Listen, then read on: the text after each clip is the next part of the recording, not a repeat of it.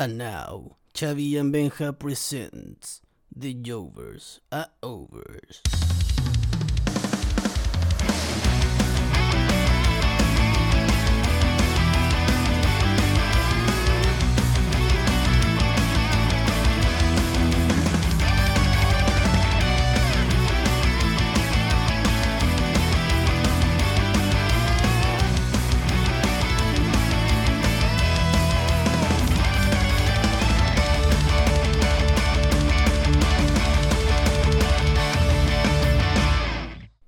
Este programa representa solamente la opinión de dos fanáticos del wrestling. Oh, hello, hello, Jovers del mundo. ¿Cómo están todos aquí? Nosotros de nuevo en una nueva edición de, del podcast favorito de los superestrellas falsas que hace rato no nos saludan, ¿ah? Pero ya vendrán nuevos saludos. ¿Cómo está don Benjamín y don Andrés? Ya nos exhibiste, ¿cómo que superestrellas falsas? Bueno, a mí me dijeron eso por acá, por el, por el, por el micrófono. Me están dando órdenes desde arriba. Puta, ¿quién fue, weón? No sé, Vince, weón. fue Vince. Me dijo que dejara toda la weá así como que no, como que es mentira, así que no sé. Pero Puta la wea. Bueno, eh, ahí vamos a ver cómo lo, lo resolvemos, lo gestionamos internamente, porque de- no, estamos contando muchos secretos. Sí, pues si los saludos nos mandan por, los mandan por WhatsApp, no sé quién chucha los manda, pero yo estaba seguro que eran reales. Yo leí recién un guion donde decía que eran superestrellas falsas, esa es la verdad. Sí. Oh, no, no puede ser. Bueno, Estamos cagados. Ahora, está, está Kemio en, en la W. Sí, po. entonces, por eso por eso nos están diciendo eso, para que paguemos. ¿Viste, weón? Vince, puta la wea. Vince culiao. Quiere, quiere ganar plata todo, weón, a costa de todo, weón, cobrando 300, 400, 500 dólares, weón, 750 dólares por culiao. Imagínate, weón. No, No, a la quiere, mierda. quiere estrujarnos los bolsillos, weón. En la mierda, así que hagamos este show nomás y lo que no nos importe nada. Vince instauró el CAE. Vin- Vince es el, pro- el problema del 18 de octubre acá. Sí. Vince controla la AFP y toda la wea. Bien culiao. ¿Cómo están, chicos, en Eh, este día lunes? Bien, no, perdón. aquí Me estoy día lunes, lunes, ¿no? estoy, estoy mal, weón. Estamos día jueves ya. Sí, es que estábamos. jueves, Chavi, que- que- Es que, weón, la semana culiao es muy rápida, weón. No me doy cuenta, pum, y ya estamos jueves, weón. Sí, po, pero. Pero es que sí, pues como estuvimos grabando el lunes, ahí se te traspapeló Sí, yo, cacho. tra- weón, Pero no, porque igual fue como muy rápido toda esta hora, pero bueno. Pero qué bueno que no es, qué bueno que no es lunes, weón.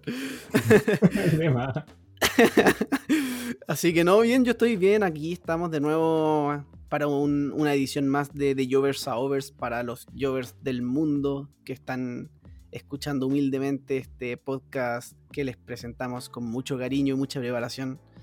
Qué lindo. Así que sí, Más cariño Yo- que pero.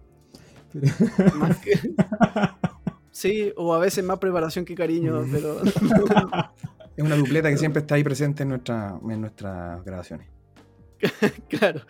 Em, así que bueno, eso por mi parte, yo estoy bien, estoy súper listo, súper preparado, súper ready para, para darle con este tema súper interesante que tenemos hoy día. Don Andrés, ¿cómo está usted, señor? Bien, estoy muy contento de estar de nuevo acá. Eh, siempre el relajo del día, estar conversando con amigos y, y compartiendo nuestros comentarios de, de este deporte de espectáculo que tanto nos apasiona.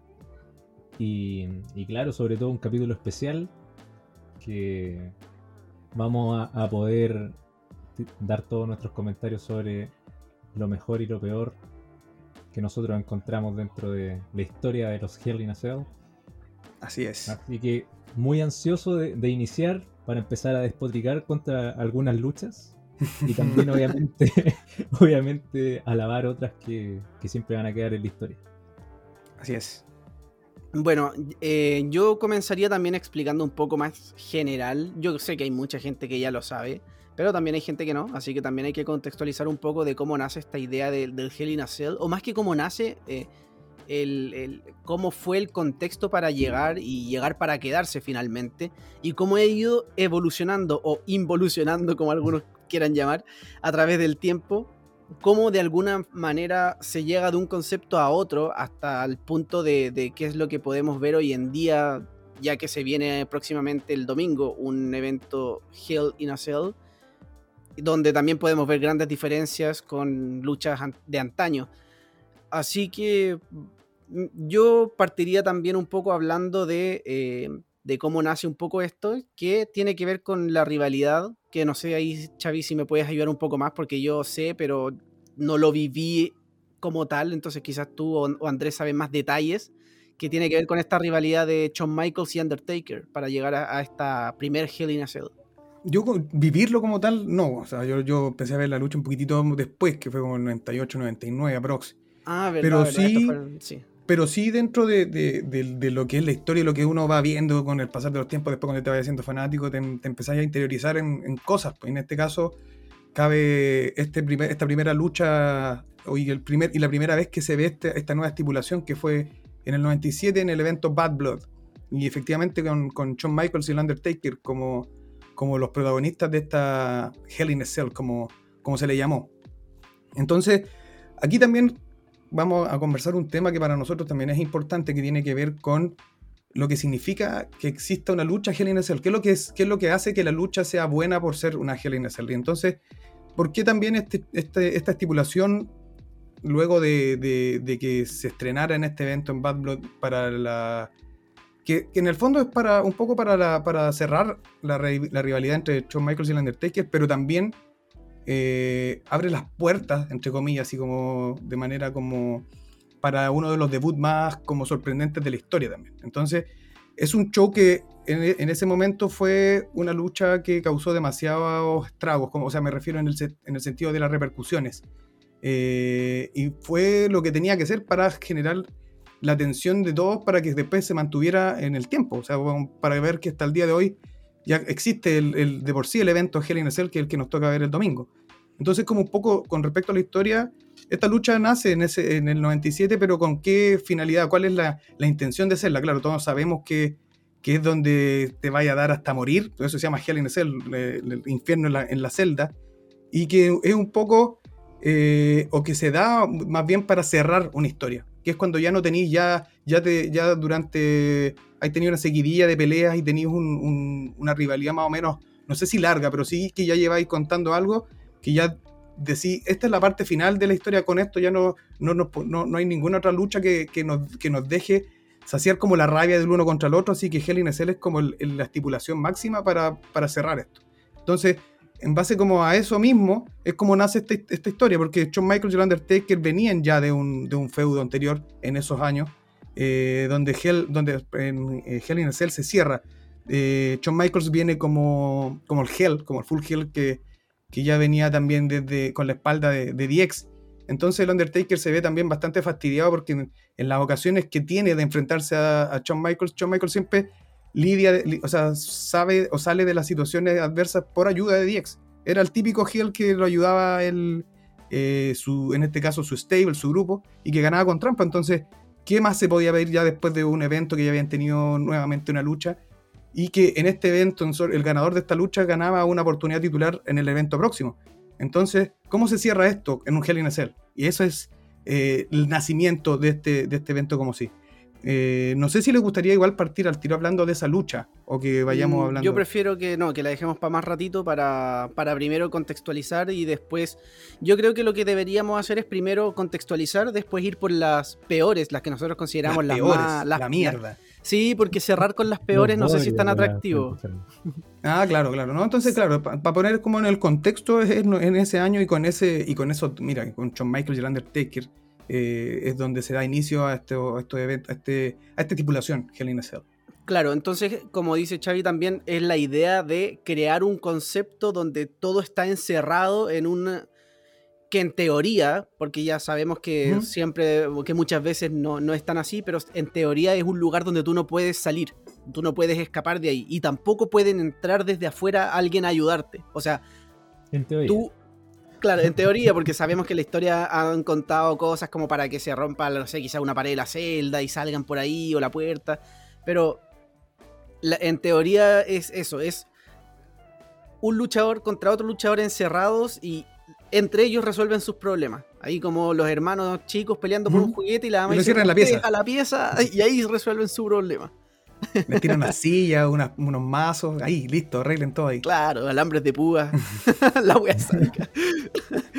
Así que eso, no sé si Andrés tienes algo que complementar también a, esto, un poco a, lo que es el concepto general de un Hell in a Cell y cómo nace.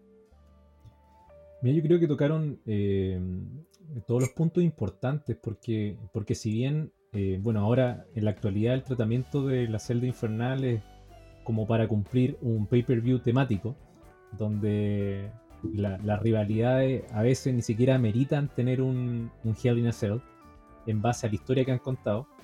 Es un adorno. Eh, claro, es un adorno. Eh, bueno, que ahora es roja y también. No, ¡Ay, qué horrible que sea roja! No, es de mi gusto, en verdad. Pero mm, anteriormente sí era para poder culminar un feudo. Para, para darle como la estipulación donde nadie quería entrar. Donde todos sabían que al entrar ahí podían entrar dos y salir solo uno porque era el, momento culmine de esa rivalidad completa. O mm. sea, ya no había, eh, no había dónde contener el, enojo, el odio que había entre, entre e, esos luchadores y la única forma era poder culminarlo en una celda infernal. Y eso actualmente se perdió. O sea, a mi parecer, en realidad ahora lo hacen como algo obligatorio porque tiene que ir por un calendario a cumplir un pay-per-view de esa índole. Pero no porque lo, lo amerite el feudo en general de, del cual nos están presentando obviamente en el show. Pero, pero sí concuerdo con ustedes que, que obviamente era, era ese punto importante donde uno escuchaba a Hell in a Cell y se imaginaba que iba a ser una brutalidad porque no sabía qué esperar con, con, con, los dos luchadores que iban a entrar.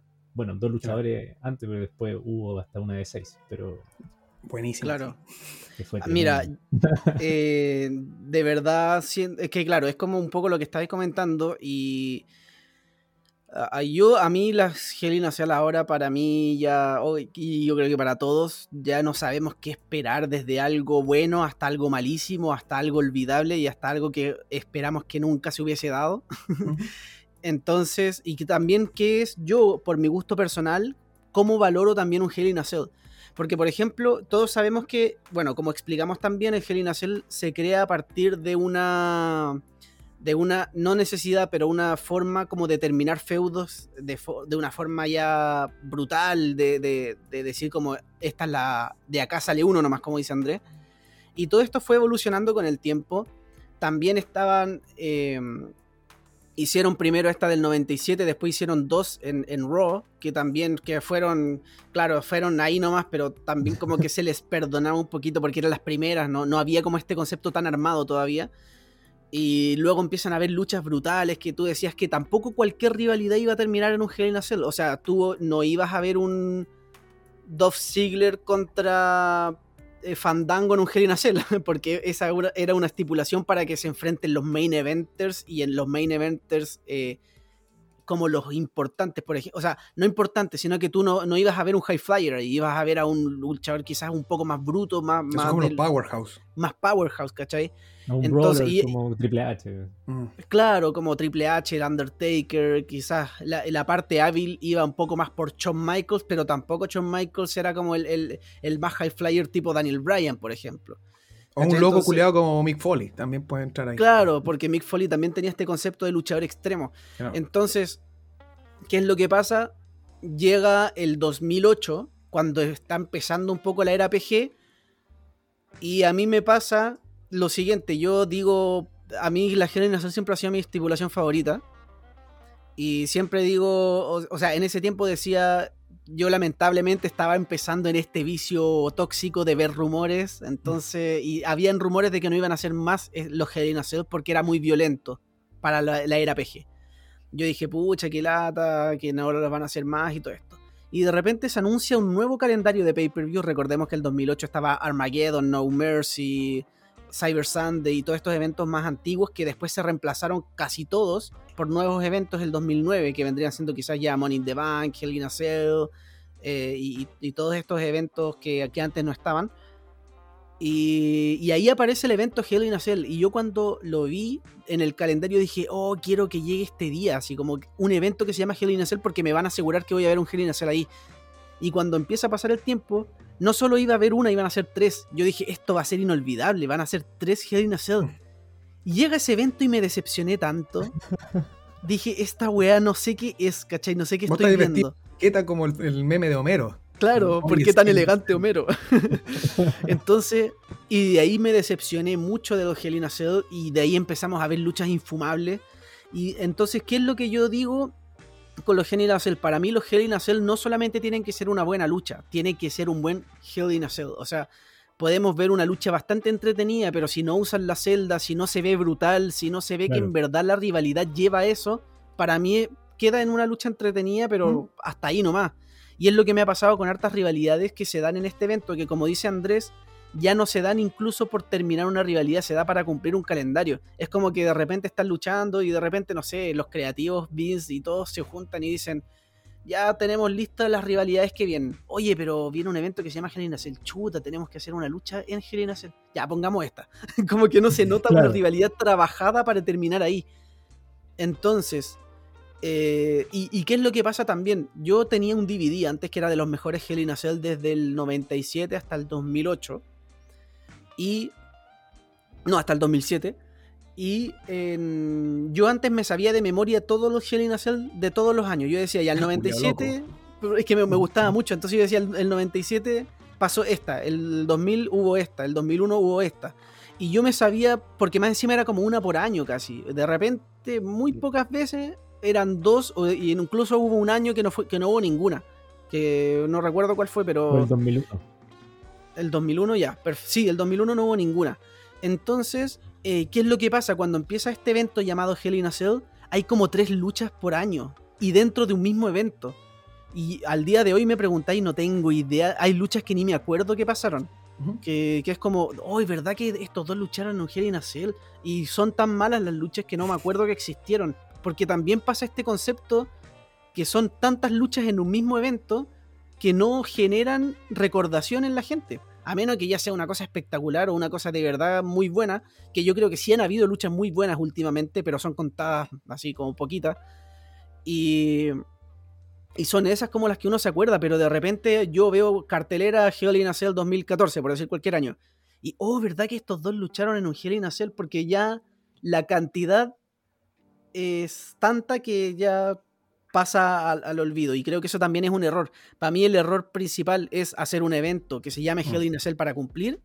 Y lo segundo es la cantidad de Hell in a Cell que se ven en el evento Hell in a Cell. Porque incluso ahora se están haciendo Hell in a Cell femeninos, que no tengo nada en contra de que se hagan Hell in a Cell femeninos, pero siento que incluso a veces se hace para cumplir con que haya sí o sí un Hell in a Cell femenino. Porque por, por todo lo que estamos viviendo en este momento. Entonces, y tampoco se trabaja una rivalidad para, bueno, salvo Charlotte y Sacha, que Charlotte y Sacha para ah, mí sí, sí, ameritaba ese Hell in Para y de hecho fue una, buena, lucha, fue buena lucha también. Fue buena lucha. Entonces, eh, y después en adelante eran como luchas ya, eh, eran por cumplir nomás. Entonces, bueno, eso, me, extendí un poquito con el punto, pero es que en verdad como que quería recalcar eso de cómo yo estoy viendo los Hell in a Cell y por qué para mí hay luchas que yo no las destaco dentro de lo mejor, porque pueden ser luchas muy entretenidas, pero yo cuando quiero ver un Hell in a Cell, yo no quiero ver una lucha rápida, no quiero ver una lucha llena de roll-ups, no quiero ver una lucha de, llenos de, de spots, de, de spots así como aéreos, yo lo que quiero ver en un Hell in a Cell es brutalidad y gente que de verdad tenga ganas de sacarse la mierda, como decimos acá en Chile. Y, quizás para lo. claro, no, pero es como un poco en general. Y, quizás en. Eh, si quisiera ver ya más high flyer y cosas así, me, prefiero eso verlo en una lucha de escaleras, por ejemplo, no en un Hell in a Cell. Y de hecho, yo, yo soy de los que creo que la lucha libre, o que en la lucha, estamos claros que no se necesita sangre para que sea buena la lucha. Pero en el caso de los Hell in la sangre para mí sí era un factor determinante para decir ya de verdad se están sacando la cresta. Y, pero también quiero eh, destacar que a pesar de que, claro, uno puede decir, eh, alguno que está escuchando puede decir, ¿qué está pensando este tipo? Si ya no, no son los tiempos de la violencia, eso ya pasó. Y sí, es verdad, pero sí hemos visto últimamente, y la voy a nombrar cuando hablemos de las mejores, eh, luchas últimamente que para mí sí han sido perfectamente muy de estilo Attitude o Ruthless Aggression, pero sin sangre. Y, la, y para mí han estado dentro de lo mejor. Pero bueno. Creo que sea Orton contra Hardy. Ahí voy a sorprender con mis con, mis comentarios, mis, mis, top. Así que en verdad eso quería comentar. No sé si tienen más complemento y, ahí, no sé, los quiero escuchar y de ahí pasamos a, quizás a las peores y después a las mejores. No sé tú, Andrés, yo creo que con esto como intro estamos bien como sí, con, esta intro yo creo que englobó todo lo que, lo que pensábamos entre los tres, en lo que habíamos conversado fuera, fuera de cámara y fuera de podcast también. Así que podríamos, podríamos empezar por las peores por las peores luchas de que nosotros obviamente esto es una decisión, una opinión personal. Eh, no hemos conversado ni con Benja ni con Xavi para saber cuál considera cada uno de las peores. Pero eh, podríamos ir comentando, no sé, unas tres o cinco luchas cada uno como las peores que uno, uno puede... Eh, vayamos conversando. Vayamos, conversando las que salgan vayamos conversando las que salgan y después para finalizar quizás hacemos un top 3 entre los tres y vemos cómo queda. Pero, pero yo creo que van a haber creo que creo que van a haber varias que vamos a coincidir. Así que no sé qué parte y. El, para mí, disculpen, pero tengo que. Yo creo que la, la peor se la comparten. Hay dos que se la comparten. Pero según yo, por, por término de la lucha, que no, en realidad no tuvo como mucho término. Para mí, la peor es Rollins contra The Finn. Horrible. Para mí. Y lo peor es la luz. La luz roja. Esa luz, considerando la celda infernal que ya era roja, a veces era como que la lucha estaba al aire libre. Y, y la. No sé, la. Toda la. Los mazos que, al final el árbitro quería descalificar a Rollins porque iba a utilizar otro, un mazo más grande, que estaba la caja de herramientas, siendo que la celda infernal siempre ha sido como un lugar donde uno no tiene perdón contra el claro.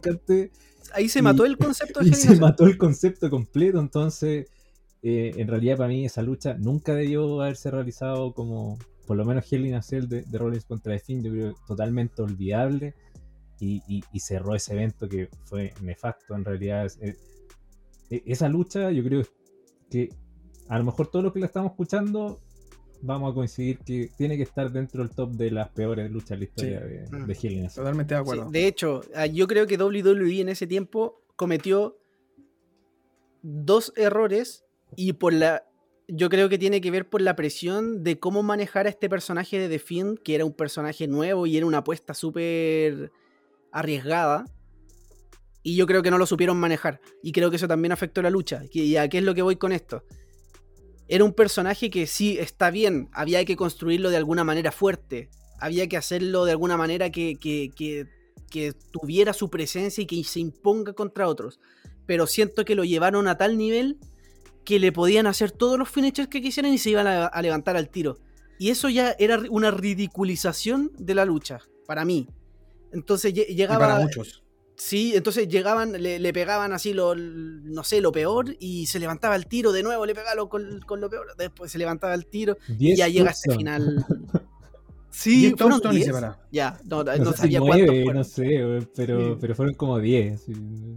Lesnar la construcción... perdió con 3. Entonces, ¿qué, qué, qué está pasando ahí? ¿Qué mierda? La, la, la, claro, este, este, error que fue como manejaban a Defin también afectó obviamente la lucha, afectó a Defin también, afectó a Rollins, porque Rollins era el face y terminó siendo abuchado. Sí, eh, entonces, todos salieron perdiendo y salieron perdiendo los fans que gastaron plata en ir a ese evento. Eso es lo peor de todo, aunque fue, fue olvidable en, en todo sentido.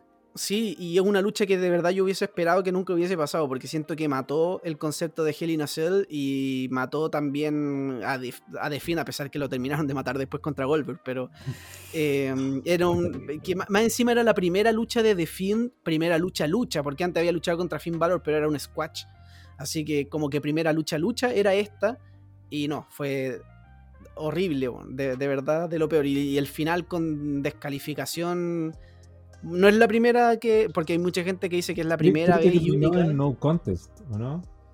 Sí, fue en No Contest, pero hubo una. Eh, el, en un Monday Night Raw de Mankind contra Kane, que también terminó como descalificación porque entró Stone Cold. Stone Cold, Pero esa- Oye, claro. Mira, yo me acabo de acordar de otra que también recuerdo que terminó, no sé si descalificación o no, que fue cuando eh, Roman Reigns defiende contra Braun Strowman. Sí, cuando entra Lesnar. Y, y entra terminó en Lesnar. no contest, sí. Y esa Otra para mierda. mí, esa para mí Una también es otra de las peores luchas. De hecho, pasemos a esa lucha que yo la tengo dentro de las peores. Dale, dale. Una lucha horrible que yo me la esperaba harto porque Roman Reigns y Braun Strowman ten- tenían una buena rivalidad. Tuvieron una lucha de ambulancia que yo la encontré muy buena. Esa fue la época Tuvieron que Braun Strowman daba vuelta la, la ambulancia y los autos y todas esas weas. El mejor tiempo de Strowman para mí. Sí. Donde, donde Y- Strowman era heel y, y tenía más, más apoyo del público que Roman, que era Que. Roman, sí, po. Sí, po. Entonces, ¿y qué es lo que termina pasando? Yo estaba esperando esta lucha porque yo decía que se podían dar con todo. Y la lucha estuvo tan mal construida que te, daba, te llamaba más la atención lo que pasaba fuera de la lucha que lo que pasaba dentro. Porque después viene Seth Rollins y Dean Ambrose, viene Drew. McIntyre y Ziggler, que eran pareja en ese, en ese tiempo, y empezaban a luchar y se fueron arriba de la celda. Y te llamaba más la atención eso que lo que pasaba al, al fondo. Que más encima fue muy poco creíble porque Roman le hizo una lanza a, a Strowman en una mesa en la esquina y se quedaron en, el- en la lona puta 20 minutos fácil. como que. Y es lo como loco. ¿Por qué van a quedarse ahí tanto tiempo?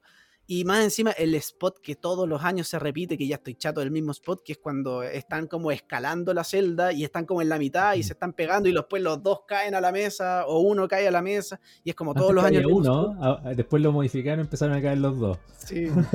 Pero, pero es como la primera vez que pasó, bacán. Después, bacán. Ya, tercera vez, puta ya. Cuarta vez, puta ya para la weá. Quinta vez, ya, ándate a la chucha. Y ya esta ya es como la más de décima vez que hacen el mismo spot. No, pero la lucha fue pésima y bueno, luego llega Brock Lesnar a destruir todo y también queda como en un no contest. No, la lucha fue horrible porque tampoco, digamos que, que tampoco era como que estuviese buena hasta el final, sino que nunca fue buena. Nu- nunca aprendió. Y la idea era nunca buena, aprendió.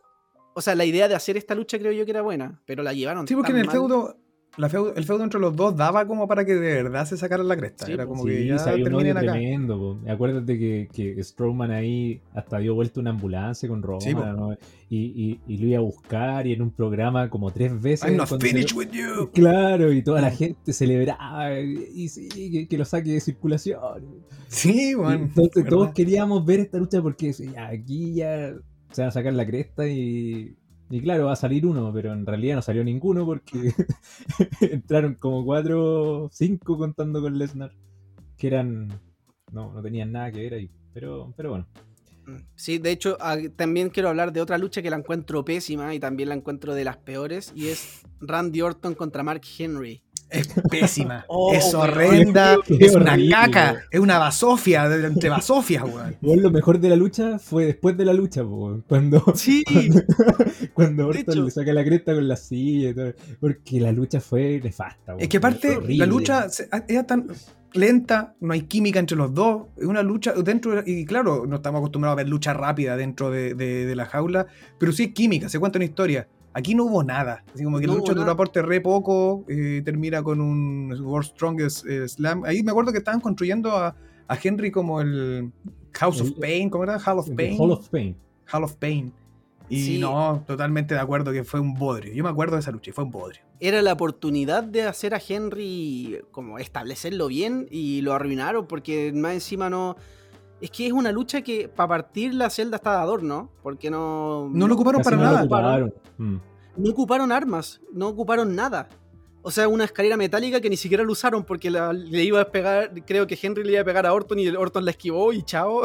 Y después de la lucha empiezan con los silletazos y yo me acuerdo que cuando terminé de ver esa lucha dije, weón, ¿por qué no hicieron esto dentro de la celda en vez de, de esperar a que termine la wea? No, fue horrible. Y más encima la lucha fue cortísima. O sea, cuando terminó, yo me acuerdo que la estaba viendo y cuando terminó dije, ¿me estás hueveando que esto fue? Bueno, de hecho, toda la gente quedó así, la gente del público como se, mira extrañada, no empezáis a ver las reacciones, como que dice, oye, pero ¿qué onda que, que vi? ¿Qué, qué, qué me mostraron acá? Sí, fue horrible. Y de hecho, dando paso también a otra lucha malísima, que creo que también todos vamos a estar de acuerdo, eh, y creo que me deja con la misma sensación que esta, que es la de Undertaker contra Big Boss Man Oh, en qué terrible. WrestleMania 15. WrestleMania 15, que lo mejor fue el final. El final, nada más que eso. Cuando lo El cuelgan, nada más. final, donde en realidad tú, tú decís, no, pero no, no, no creo que pase esto, no creo que lo cuelguen.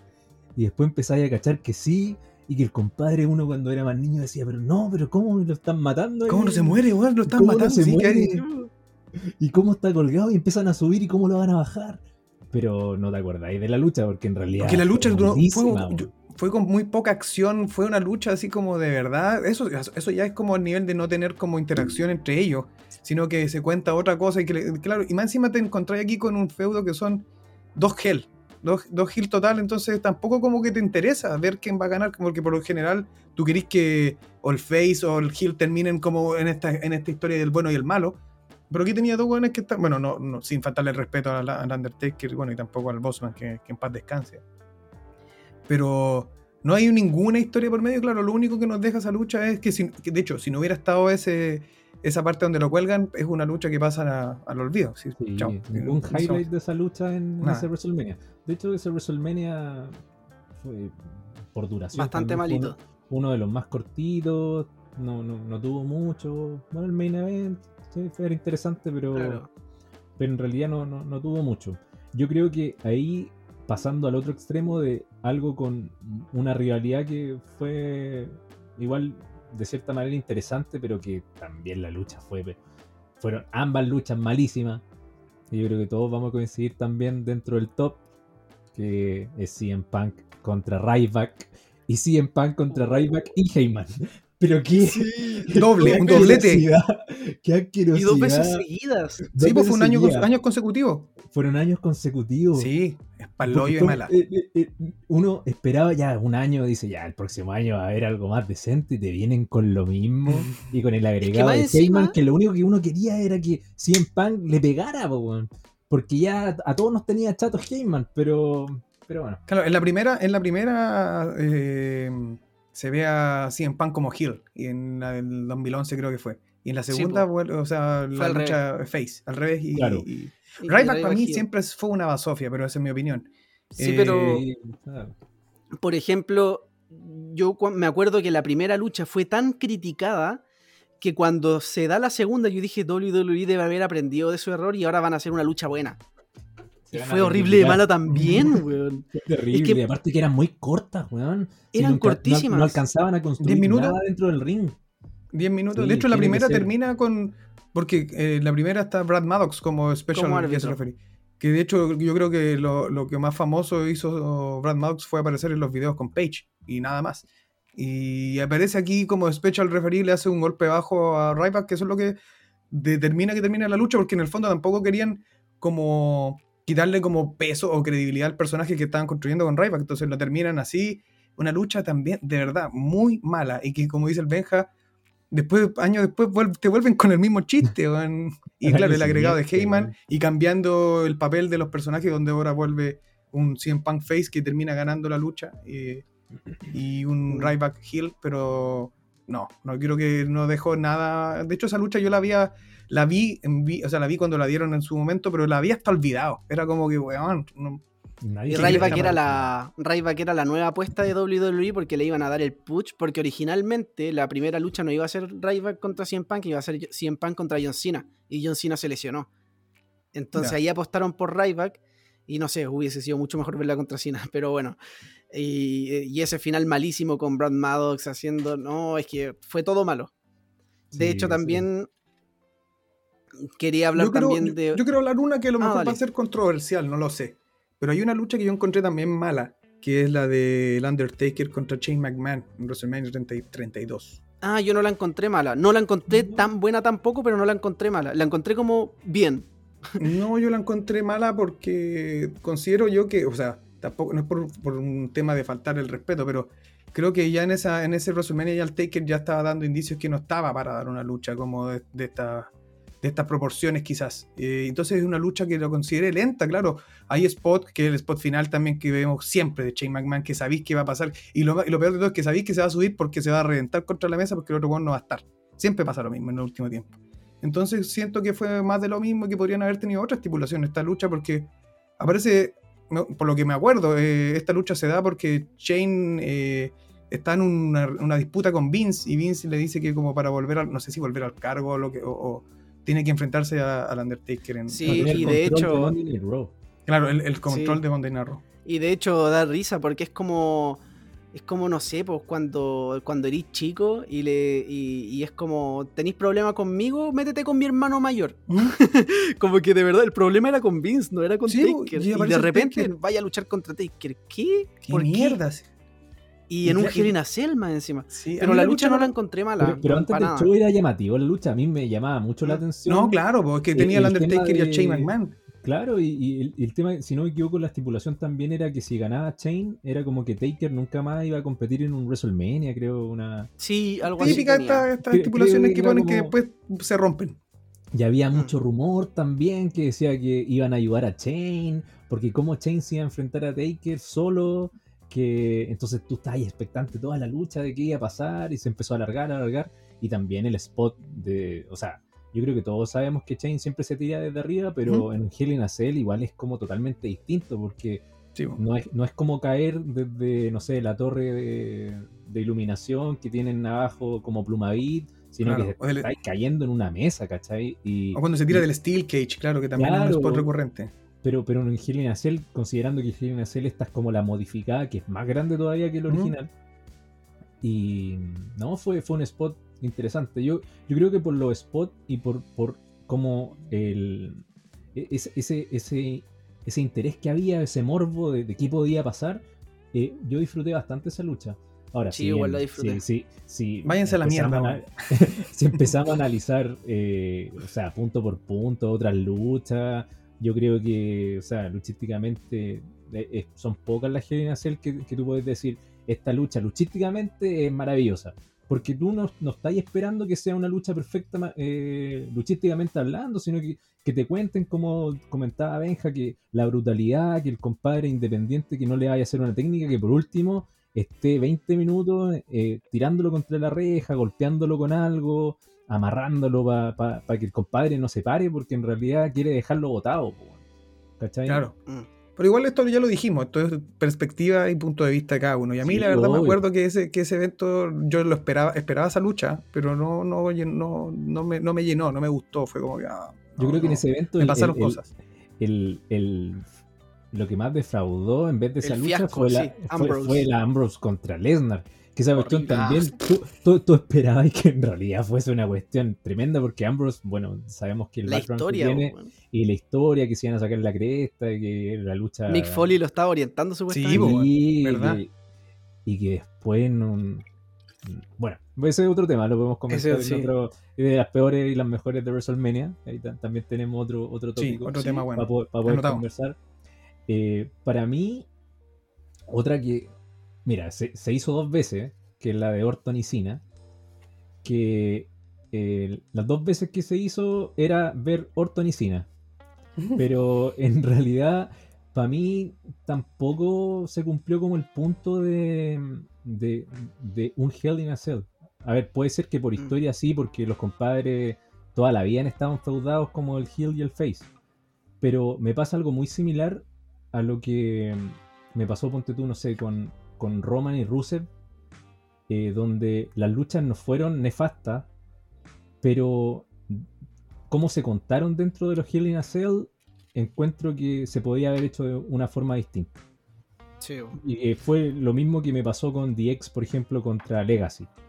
Que, Oh, ella, ahí tengo la diferencia. A mí me gustó mucho esa lucha. Porque, claro, yo sé que tengo muchos distractores acá, que fue el primero es Benjamín, pero esa, esa lucha, claro, o sea, mira, como historia se venía, eh, estaban desde Breaking Point en, ese pay-per-view que hacían antes, donde, mm, donde sí, Legacy eh, tenía el odio con DX, todo lo que tú quieras, pero eh, eso de, de sacar a Triple H, de no dejarlo entrar, de después que fuera a buscar pa- para cortar el- la cadena y que después entrar y fuera el salvador de la lucha y que dejan como pollo a Legacy que en realidad tendría que haberlo subido porque Legacy era un prospecto tremendo de equipo, o sea, Ujú. en sí ellos perfectamente tenían cualquier eh, Mucho potencial para ser, para ser un, un potencial campeón de cualquier cosa. Yo, de hecho, por sobre Cody Rhodes, yo te diría y lo encontraba que el compadre tenía un potencial tremendo. ¿Mm?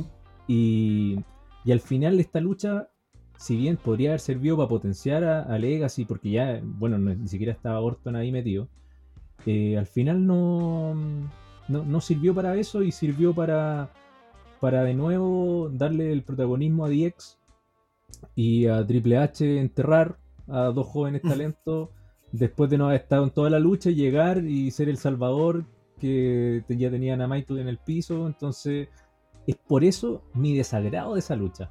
No es porque haya Mm. sido mala luchísticamente hablando, porque la historia, claro, que sacan al compadre y después vuelve como buscando venganza. Eh, pero eh, ahí te lo creo con, con algunos, no sé, como la lucha que pasó con Jericho y Benoit en TLC, donde Benoit salió lesionado, después volvió, porque estaban casi al mismo nivel de los demás. Pero Triple H y Shawn Michael, que ya eran campeones mundiales, o sea, no necesitáis hacer esa historia, ¿cachai? Claro. Yo la encontré buena porque la encontré dramática, encontré súper interesante cómo usaron la Hell in a. Creo que la, usaron de una manera que no la, no la habían usado antes. Y, y, bueno, Legacy ya venía de, de haber ganado en Breaking Point, que para mí también fue como su gran victoria también contra Shawn Michaels haciéndolo rendir, o sea, tampoco hicieron rendir a cualquiera.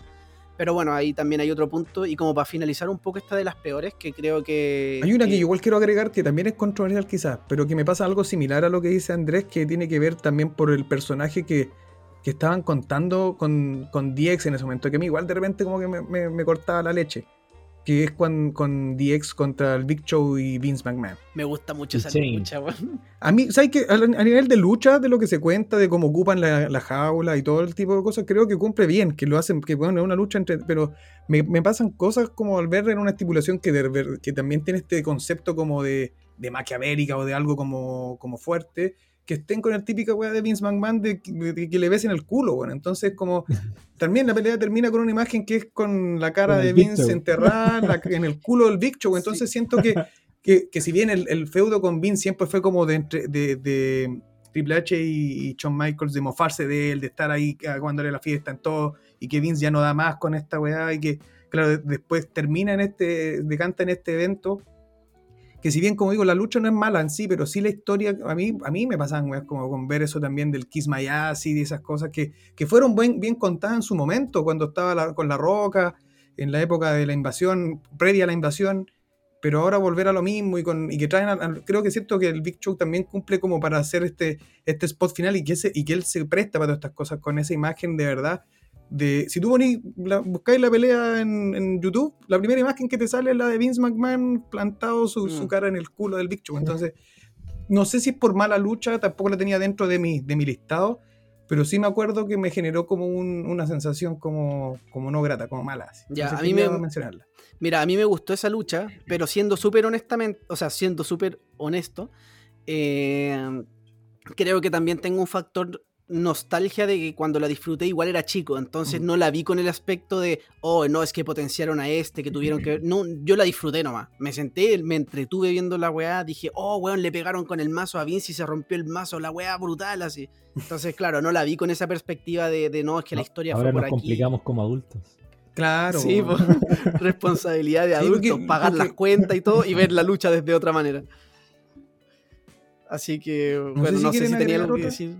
Bueno, es que yo tengo como tres luchas más que agregar, es que en verdad igual me gustaría pasar a- de pronto también a las mejores, pero voy a Tírate hacerla... una y- más, po. Tírate una más, po, a ver para qué. Tírate una más. Tengo tres más, pero a una le voy a dar importancia, a las otras Ya. dos las voy a nombrar porque son pésimas y no sé si vale mucho la pena.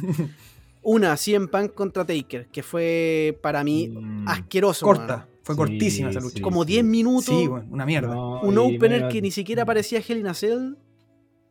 Sí, Horrible. Horrible, para que ganara Taker, no. Para que ganara Taker y fue el opener donde yo... eh, ahí fue cuando yo dije, cuando les estaba comentando que el 2008 yo estaba esperando como, oh, por fin va a volver Hell in a Cell cuando dijeron que no iba a volver y vi esa como primera lucha del regreso de Hell in a Cell, entre comillas, y dije, oh, no, no, no puedo creer que vi esta wea tan mala. y le tengo otra también, que es la de Kane contra Undertaker. Horrible. El final, el Horrible. final- ¿Esa, esa se, se dio en un, en un evento? Sí, Hell in a Cell. Ese fue el 2011. Hell in a Cell, cuando traiciona a Paul Bearer con el... Ah, con la urna. con la urna. Y, y- y le tira la luz, que en realidad yo creo que nadie le hacía algo a la luz, pero se supone que tenía los poderes especiales y que después hasta, hasta fue mala la transición cuando se la entregó a Kane, porque fue como Sí. lenta, como que en realidad perdió esa, esa sorpresa de que, oh, lo está traicionando, sino que era como, a ver, le tiró la luz, pero después como que no lo está traicionando y después le está entregando esto a Kane y que Kane hace esto y después le gana con un chokeslam. Bueno, que en realidad ni siquiera se vio Sí. brutal, entonces como yo también encontré que en realidad no, no tenía... Mala lucha. Mm, Incluso hubiese preferido que le pegue con la urna antes de que la wea de la luz, que siento que a nadie le terminó de convencer. Porque Claro. creo que un golpe con la urna es mucho más doloroso que el tema de la luz y después una garra que se vio malísima. Que, y, y la lucha en general fue muy mala. Fue una lucha normal en una celda. Así que, y bueno, por la edad de los dos tampoco te iban a dar Sí. lo- la- el mejor show. Así que, y la última que quería mencionar, que también va a ser una opinión poco popular, pero es más que nada por el concepto de Hell in para mí y que no cumple con, con lo que debería ser, es la de New Day contra los usos. Yo sé que mucha gente va a decir, oh, pero ¿cómo? Porque la lucha no fue mala, fue entretenida.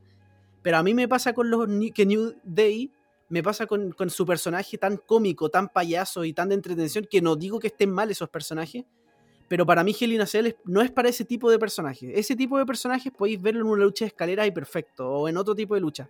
Pero en el Hell in a Cell yo quiero ver brutalidad y quiero ver weones serios luchando y, y de verdad sacándose la cresta. No quiero ver weones payasos con unos trombones, weón, y unos tambores. No, no si quiero hubieran ver en- eso dentro de Y si se hubieran enfrentado contra un weones que lo hicieran mierda y que los trombones se los metieran por la raja y los reventaran a patada y muere el New Day. Ahí se lo hubierais disfrutado. No sé, weón. Porque Es que yo me- creo que en cierta manera igual pasó algo así. O sea, eh, independiente que tuviesen esos momentos de, de- de- de comedia dentro de la lucha, eh, lo uso, o sea, hasta amarraron a Xavier Wood al poste, lo molieron con los kendo stick. eh, tuvo, tuvo sus partes esa lucha. A mí me gustó mucho. De hecho, las tengo dentro de, mi, de mis recuerdos favoritos dentro de la celda infernal. Así que discrepamos. Eso, 20 pelea. Entiendo la pelea, discrepancia. pelea, no, pero es que es que está bien y lo entiendo y lo Pleito, entiendo pleito. porque la lucha no fue mala. Pero yo, por lo que quiero ver en un Hell in a Cell, por ejemplo, yo en la lucha de. Haciendo un spoiler después, yo no, a mí no me interesa ver un Roman Reigns contra Rey Misterio porque para mí Rey Misterio no es una persona de Hell in a Cell. ¿Cachai? Como que no cumple para mí ese tipo de personajes que yo quiero ver dentro de una celda. Pero bueno, eso ya es otro tema Mm. como adelantándome un poco y creo que deberíamos ya pasar a las mejores eh, las mejores luchas que quizás esta la podemos hacer un poco más eh, sin ahondar tanto porque en las, en las peores uno ahonda porque es como no, a mí no me gustó por esto, por esto, por esto. En las que son buenas como son buenas porque las voy a hacer en la raja. Sí. Así Sí. que podemos ahí como ex- explayarnos, un- o sea, perdón, eh, como quizás mencionar más luchas y van a haber muchas luchas que vamos a coincidir también porque hay unas que son espectaculares y todas las recordamos con mucho cariño.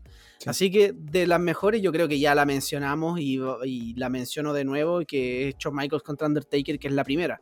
Así es. Sí, buenísimo. De hecho, esa, esa lucha quizá, eh, va a ser quizás la única que me, que me quiera explayar, que es porque yo encuentro que hay algo súper, muy, o sea, muy bueno, muy buen contado, y no yéndome un poco más allá de lo que es la lucha, sino de como la preparación y lo que termina eh, de- decantando luego de esta lucha. Que tiene que ver que se arman, entre comillas, hay tres storylines metidas en una. Porque esta lucha se comienza, o sea, este feudo entre el Undertaker y Shawn Michaels comienza por un silletazo que Shawn Michaels le, pon- le, pega al Undertaker eh, por equivocación en una lucha entre el Undertaker y, Bret Hart, que Bret Hart lo escupe la cara y el- Shawn Michaels le va a gol- golpear y golpea al Taker, que eso termina en la victoria de Bret Hart. Entonces desde ahí se empieza a construir esta historia entre el feudo entre, entre Shawn Michaels y el Undertaker, pero que deja también en ascuas porque, porque habían problemas reales también entre Shawn Michaels y Bret Hart. Entonces, esa es una de las historias que se da, Shawn Michaels contra el Undertaker. Pero también dentro de la lucha en sí, que, que ya ahí eh, encontramos que se da como de manera increíble, porque son los primeros atisbos también de lucha como violenta en el extremo, porque primero recalcar que Michael es un weón que sangra, pero hacía borbotones. Sangra de una manera tan profusa que, weón, decís, este weón, cualquier momento se desmaya, weón, por perder sangre. Entonces se da esta como masa sanguinolenta de, de Shawn Michaels y que tiene que aquí por lo general se espera que, y todo espera, o sea, no, no voy a decir esperábamos, porque yo no vi la lucha en, ese, en, ese, año, pero, pero se cuenta la historia para que tú digas, ya, esta es la oportunidad que tiene el Undertaker de vengarse de todas con, con Shawn Michaels y, va a ganar. Eso es lo que tú esperáis, porque ¿cómo va a liberar de esta pelea? Donde se dan con todo, con, con sillas, con, con la misma escalera, la escalera del, perdón, del ring, eh, con, con todo lo que pueden ocupar con, el, con la misma eh, jaula, porque también eh, es la primera vez que vemos a, alguien caer a la mesa desde una altura considerable que es Michaels que cae. Mm. Entonces después, claro, entran al ring. Eh, y yo creo que ha sido dentro de, lo que he visto uno de los silletazos más brutales con el que le pega el Undertaker a Shawn Michaels, que ya está sangrando entero. Y eso da paso a uno de los debuts más, creo que más, más bacanes que, que, que, se han visto en la historia, que es el debut de Kane. Yo creo que es el mejor debut en la historia. Sí, es que la cagó. corta, corta, corta, el mejor debut para mí. Es que es increíble porque semanas antes, eh, Paul Bear hace la promo y le cuenta al Taker que su hermano Kane está vivo. Y lo deja ahí, como pum, la dejó y la historia se. Claro, y, nadie se imagina cómo es Kane. Kane claro, como que hablan de Kane, del hermano de él que, y sobrevivió, pero dejó solamente, lo dijo y lo dejó ahí. La semilla. Entonces después, es claro como que plantó la semilla. Entonces después en la misma, en el evento en la, y en la jaula, que te dan a entender que es un lugar donde no puede entrar nadie ni salir. Aquí lo que, lo que causa que esto, como este revuelo, es que eh, Michael golpea a un camarógrafo y tienen que entrar a sacarlo. Lo sacan y vuelven a cerrar la estructura. Después de este sillazo que comenté, eh, se apaga la luz y suena la música, una música extraña, que es la música de Kane, obviamente. Pero los mismos comentaristas ayudan ahí al decir como, It's gonna be Kane, it's gonna be Kane. y aparece Kane, un de, gigante, one, abre la reja, se mete y el Undertaker la vende completamente, así como mirándolo con cara de extrañado, así como, qué chuchas. Y, claro, tú veías que ya se venía la, derrota de, de, Michaels. Y Kane le aplica una tumba, que lo deja tirado y Michaels arrastrándose, gana. Y tú decís, wow, wow, ¿qué, qué, qué, qué, wea, qué pasó? ¿Y qué, qué, gana con esto Michaels?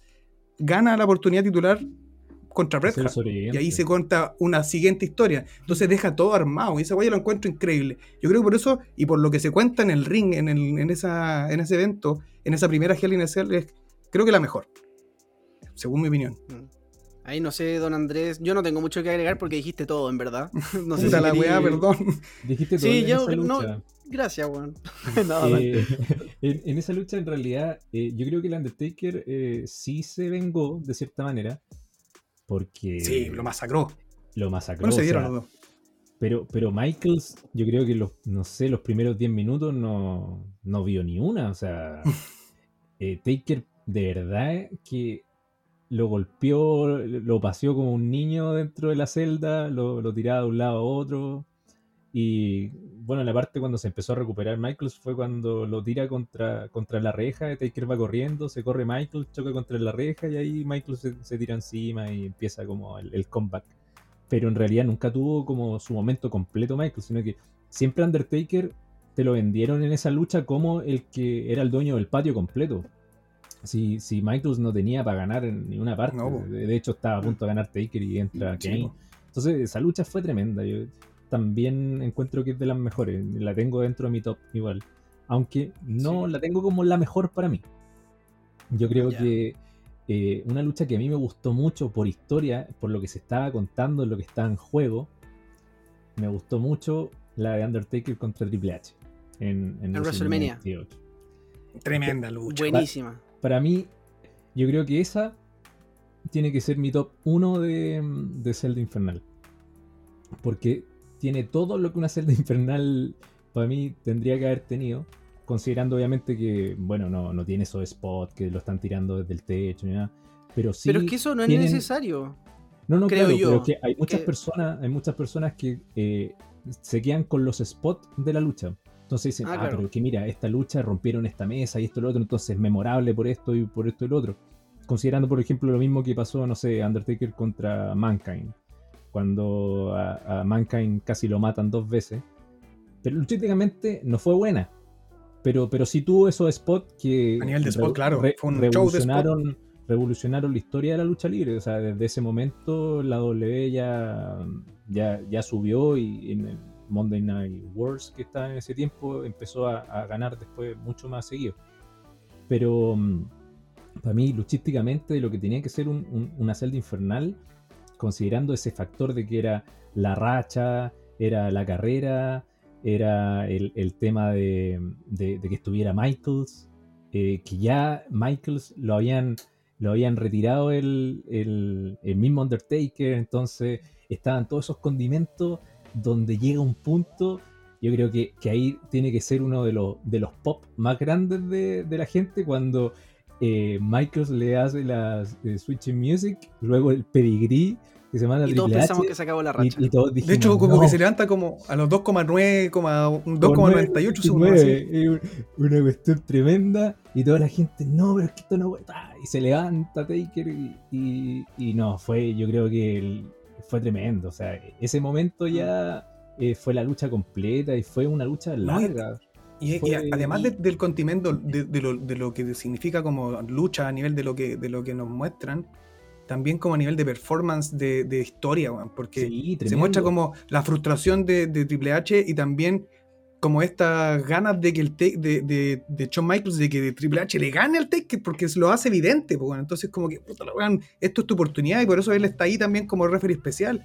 Eh, entonces como esa como te lo cuentan, como te van contando el storytelling del, en el ring, además de todos estos ingredientes que tú ya habías nombrado de, lo que se está poniendo en juego, de quiénes son los que están luchando y yo eh, algo que sí me gusta, que, siempre recalco es eso, es como el tema de la performance, de, la historia que se cuenta ahí en el ring y eso fue increíble.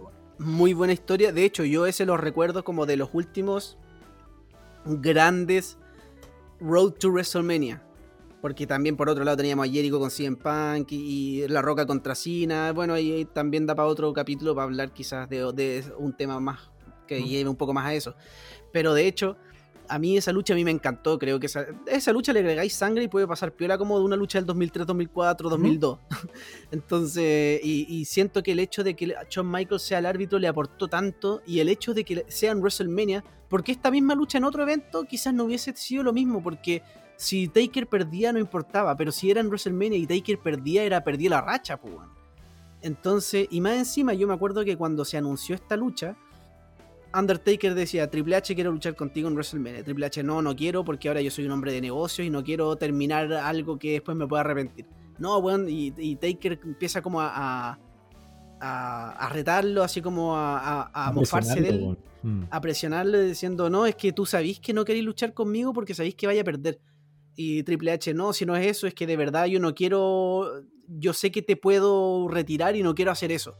Y ahí Undertaker le da como el último, la última que es la que convence a Triple H que dice, ah, ya, ya descubrí, ya, ya, lo, ya, lo tengo. No, me, no, te quería enfrentar a mí porque sabéis que Shawn Michaels es mejor que tú y yo retiré a Shawn Michaels, entonces yo puedo hacer lo mismo contigo. Buenísimo. Y la gente reaccionando así cuático y Triple H vuelve y le dice, ¿sabéis qué? Me voy a enfrentar contigo en WrestleMania. Y la gente explota así como, ya, bacán, otra lucha más. Y después dice, pero una cosa más.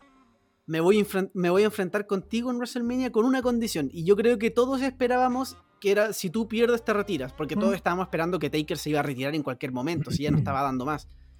Entonces todos estábamos esperando eso y de repente dice Hell in a Cell. Y todos como, oh, weón, como que fue tan sorprendente el, el, cómo anunciaron la estipulación. Y a nivel físico, a nivel físico también hay que recalcar que el Taker da una tremenda lucha, weón. muy buena. y de hecho, con unos moretones así a uno, weón. Y la promo, la promo con la canción The Memory Remains de Metallica, buenísimo. Y, el momento también que destaco mucho es el final, con los tres abrazados, un momento épico. Yo también quiero mencionar otra. Espérate, espérate, un segundito. Antes que menciones ah, otra, yo necesito, bueno, arruinar el momento. No, necesito ir a, orinar, weón. No puedo más. Estoy que me, muero. Oh, Así que aquí es un corte, ¿no? ya, dale. Eh, weón, de verdad no puedo más. Dale, weón, dale. Justo bueno, vamos a hablar ahora de este la mejor. Eh. Más importante.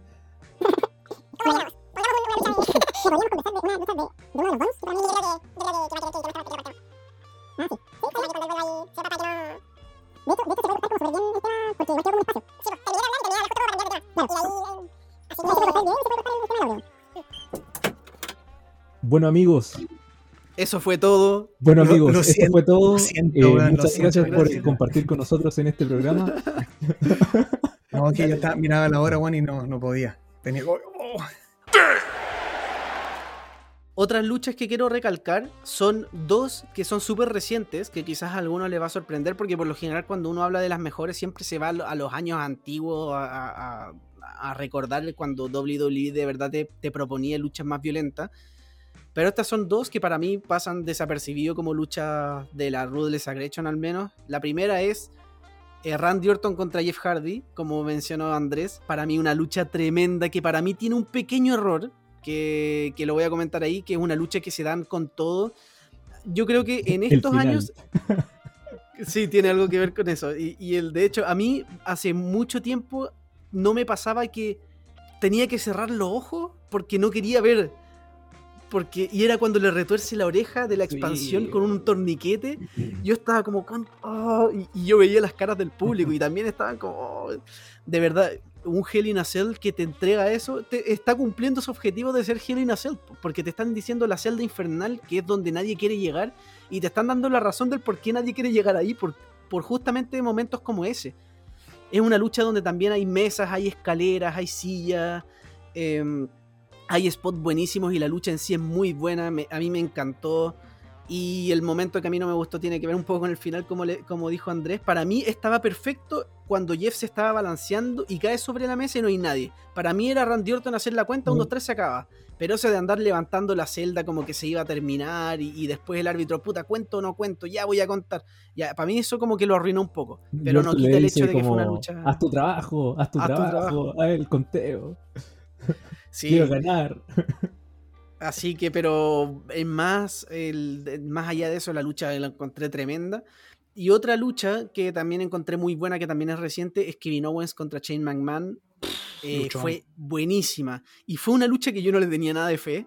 Es que la historia fue buena, bien contada, feudo, weón. Cómo se preparó el feudo bueno, completo, weón. Muy bueno, muy bueno.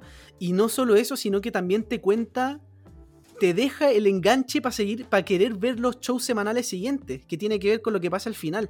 Porque la lucha, acá pasa lo- algo que es lo contrario a lo que le pasó a Xavi, que Xavi decía que la lucha de Chain contra Taker tuvo los spots buenos, pero quizás la lucha no fue buena. Acá todo fue bueno, tuvo los spots, Sí. pero además la lucha fue buena. Entonces hubo buenos momentos, sacaron mesas, los tachos de momento- basura para hacer el... Un momento que yo lo encontré muy bueno, o sea, no por el spot de, de Chain, pero es cuando, cuando Kevin Owens quiere hacer el quiere lanzarse de arriba y Sí. está como que lo va a hacer y, Y como no que se atreve, y y se agarra la cabeza Le y le grita al público como tírense ustedes pues si no es tan fácil igual está así como que vende esa weá de que quiere hacerlo pero no, no se atreve Es Kevin Owens es genial, es genial. ese weón. Ese weón, puras flores para él. Y la weá es que después también hacen un spot donde rompen la mesa. Y yo dije, ah, ya, esta mesa es la que rompieron y ya no, lo, ya no, no van a romper la otra.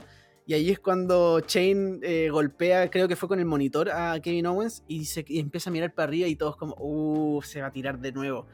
Y cuando se va a tirar, yo encontré genial todo lo que pasó acá. Cómo lo contaron.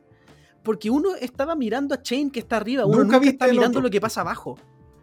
Y justo, y cuando se tira y no cae nadie a la mesa, yo dije, oh, se, se salió Kevin Owens y la wea. Y los comentaristas dicen, ¿qué acaba de pasar? Y yo como, ¿cómo que acaba de pasar? Se tiró, Se salió. Se salió.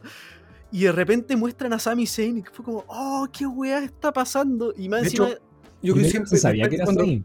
cuando yo Sí, vi po. cuando yo vi ese spot, cuando vi ese, ese spot eh, en, eh, no me- fue en Hell in a Cell o fue Royal Rumble no me acuerdo Hell in a Cell. Ok, sí.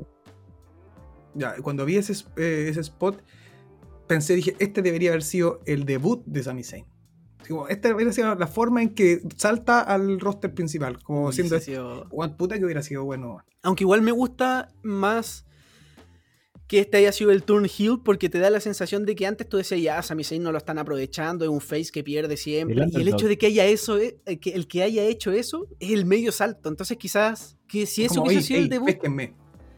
claro, y si ese hubiese sido el debut, hubiese sido tremendo también, pero creo que se hubiese perdido esa sensación de que, bueno, Sami ahora es importante de nuevo. Mm. Y, y no, la lucha la encontré tremenda. Así que eso, y no sé, ahí para que comenten otras luchas buenas que recuerden. Así, Puta, hay haciendo una un que paréntesis, Dale, dale. disculpa, Xavi, haciendo un paréntesis, eh, a mí me gustó el debut de Sami Zayn contra Cena cuando fue por el, el Sí. título del Estados Unidos, porque fue justo Open en Canadá. Ah, sí, sí recuerdo. Pero yo me refiero como a nivel, pum, de explosión del momento, de lo que claro. Los dos son buenos, pero. Porque ahí no se hubiese mencionado, pues claro. pero, pero sí, no. Eh, debo, decir que hubiese, hubiese, estado buena también porque hubiese tenido eh, mucho más impacto. Igual encuentro bueno tu punto. Hubiese tenido mucho más impacto en, todo el tema de, cómo entró al main roster que la, vez anterior, que mm. sabemos que siempre cuando es de, un pueblo tanto, va a tener reacción buena, pero, pero en este caso sí hubiese sido bastante interesante.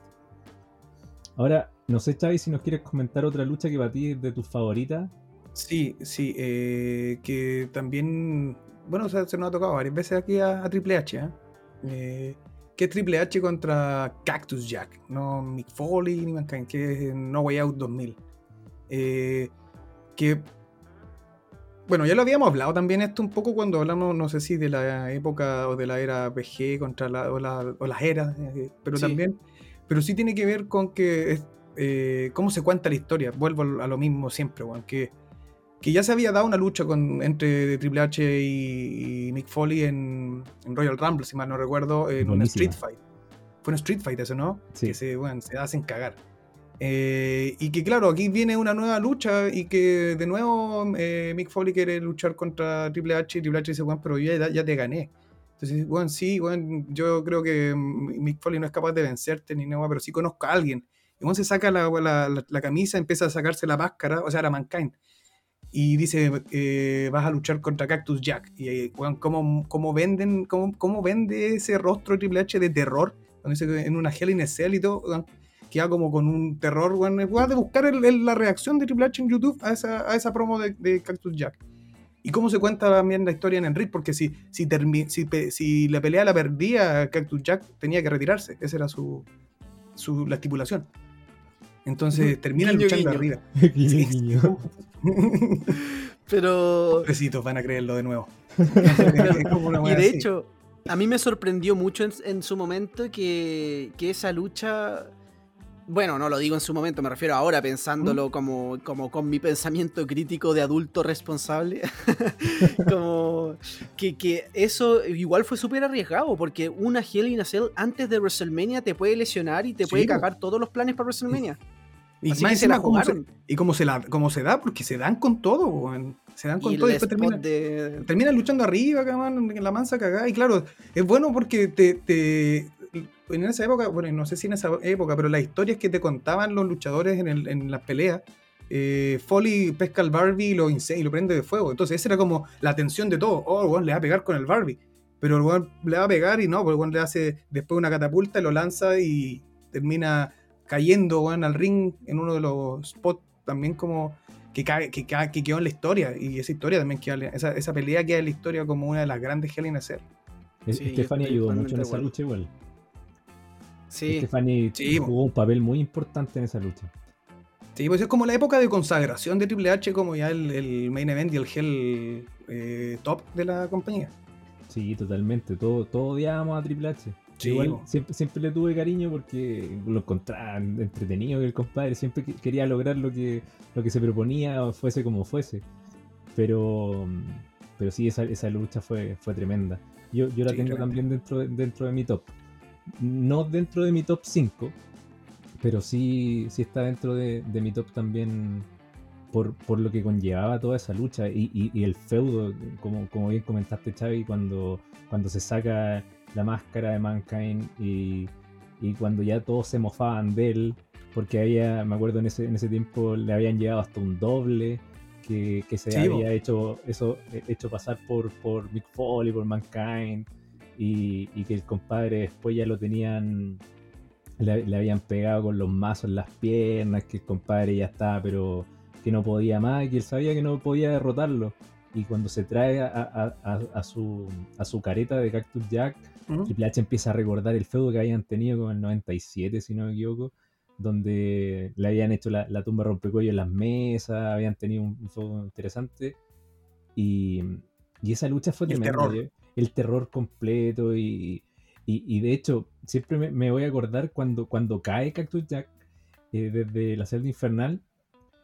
Yo siempre pensé que había sido un error, porque Triple H tenía cara de espanto, tenía una cara de ¿qué pasó? ¿cómo estará este compadre? No Todo sangrentado mirando. eh, Sí, ¿qué, qué, qué- qué- onda? Y, y Stephanie como así agarrando la reja, y riendo, como maquiavélica, ¿cachai? De hecho, después de ese momento, para los que jugaban el SmackDown de Play 1, cuando jugabas la Hell in a Cell, podía hacer el mismo spot. Me acuerdo que podía se rompía la jaula arriba, ¡pum! Y tú caías ahí con el lucha, caía tu luchador, Sí. el, el que cayó y. Bueno, para los que, les, para los que juegan SmackDown 1 Mm. en PlayStation, no el SmackDown 2. Qué buenos Sí. juegos, qué buenos juegos. Deberían salir todos remasterizados. Eso también debería ser otro tema, los juegos de... Sí. Eh, mira, quiero recordar también una lucha que también fue partida doble, también se hizo dos veces, pero a mí, en opinión impopular, me gustó más la segunda que la primera, que tiene que ver con Undertaker contra Brock Lesnar. La primera se dio el Sí. 2002, que fue una muy buena lucha, pero yo la No encuentro un poco sobrevalorada por la gente. ¿A qué me refiero con sobrevalorada? No me refiero con que es mala, me refiero que la gente la valora más de lo que es. Lo que pasa es que esa lucha yo creo que se valora por lo que significó para Brock Lesnar. Sí, o sea, yo entiendo. Y aparte que la lucha fue muy larga también, Mm. porque fue, fue de verdad, fue, fue un clásico. Y, y- pero sí siento que la gente de repente es como, wow, como está por arriba de todo. Y yo siento que no es tan así. De hecho, me gustó más la del 2015. Sí, mira. Creo que el do- la del 2015 fue tremenda. Yo de verdad no me esperaba mucho porque Undertaker había luchado contra Lesnar en WrestleMania 30 y la lucha fue mala, más allá del, del- del momento del, del quiebre de la racha que todo nos dejó. Pero la lucha se recuerda por eso, no por la lucha. ¿Mm? Porque la lucha fue mala y Taker se vio muy mal. Y en esa lucha de Hell in a Cell se vio muy bien y Lesnar también se vio muy bien. Y, te- uno también tenía el miedo de que, de que Taker se podía lesionar, sobre todo contra un one tan bruto como Lesnar. Y también las cosas que hacen. Hay sangre de partida que uno se sorprende un poco de sangre en estos tiempos. Cortan la lona del ring y la abren para, para hacer los spots ahí, también las sillas. Pero la brutalidad que quizás uno no acostumbra a ver en estos años se vio ahí y fue una lucha muy buena. Y bueno, termina ganando Lesnar, yo creo que para, también para darnos más rabia, porque ya había ganado en WrestleMania y que gane de nuevo ahora era como.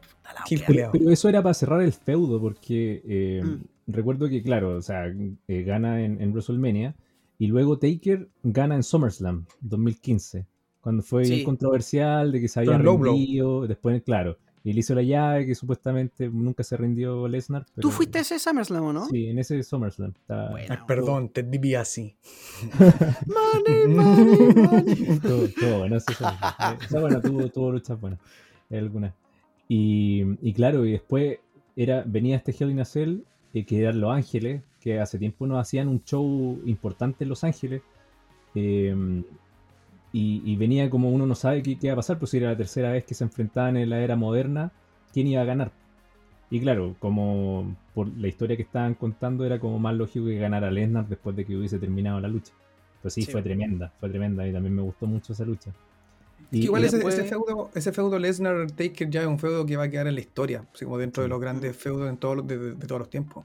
Y, y de, de hecho hubo un brawl donde todos los luchadores, en un Raw, antes de ese, o no sé, creo que fue antes de SummerSlam en verdad, donde Sí. todos entraron a, a separarlos, que también Mm. fue tremendo. Y después de la lucha de a Cell aparece también la familia Wyatt a, a atacar a Taker, que ahí empie- empieza también a construirse un poco eh, la rivalidad entre ellos, pero, pero lo- lo- todo lo que había pasado ahí ya eh, había sido tremendo, así que para mí está, eh, eh, no sé si está en un top porque hay tantas buenas, no sé si calza, pero sí la, la- siempre la recuerdo y con, con harto cariño. Y también quiero mencionar otra, que es también eh, no tan reciente, es que siempre se como que pienso en el 2008 y es como si fue- hubiese sido hace dos años, así. pero es en el 2008 y tiene que ver con SummerSlam, Edge contra Oh, Undertaker, tremenda, una lucha tremenda. para mí tremenda, weón que tiene que ver con, con cómo construyeron esta historia, que para mí la historia es buenísima, donde está Vicky Guerrero también metida, todos los guerreros, chavos. eh, Pero ahí ya- en SummerSlam ya no tenía el respaldo de la familia, po. No, fue- No. Ahí fue cuando ya lo mandaron a la cresta. sí, porque claro, porque la, la historia contaba que Edge ya tenía esta rivalidad contra Taker y, y la- y tenía la ayuda de Vicky Guerrero. ¿Y qué es Lo lo que pasa? Hacen... A Naomi ¿Ah? Se lo pillan dándose un besito ahí, un, Es que a, eso, a eso iba, que la- la- primero iban a, a hacer esta lucha en One Night Stand en un TLC, y si Taker perdía, se retiraba. ¿Qué pasa? Pierde Taker y supuestamente se retira, y Edge termina ganando. Y después de esto, unos SmackDown después, Vicky dice que encontró un video de, de Edge donde él estaba besándose con otra mujer y le estaba siendo infiel. Y como castigo le dice voy a traer de vuelta al Undertaker y va a luchar contigo en Hell in a Cell. Y buenísima la historia y no solo la historia antes de la lucha, sino que la historia en el ring, porque mm. Edge transforma su mundo dentro del mundo de Undertaker, porque el mundo de Undertaker es el Hell in a Cell. Ya habían luchado en el mundo de Edge, que era la TLC. Y Edge, de una manera inteligente, transforma el, TLC, el o sea, perdón, transforma el Hell in a Cell en un TLC, sacando mesas, silla y escalera. Una lucha tremenda que se dieron con todo hasta incluso de manera muy extraña Undertaker le aplica la lanza Edge. sí, ¿verdad? Sí, bueno, sí, fue una lucha tremenda, se dan con, con la cámara del, del, camarógrafo, eh, rompen la celda incluso con Edge haciendo una lanza. Las mesas afuera. No, súper buena lucha, bien corriendo todos los elementos. En las mesas y le hace la lanza a Undertaker. No, fue tremendo. Y, termina con... Vale, dale no, te eh, escucho. recordar que el, el, el feudo completo de este eh, bueno, ya, ya se habían enfrentado en, en, WrestleMania.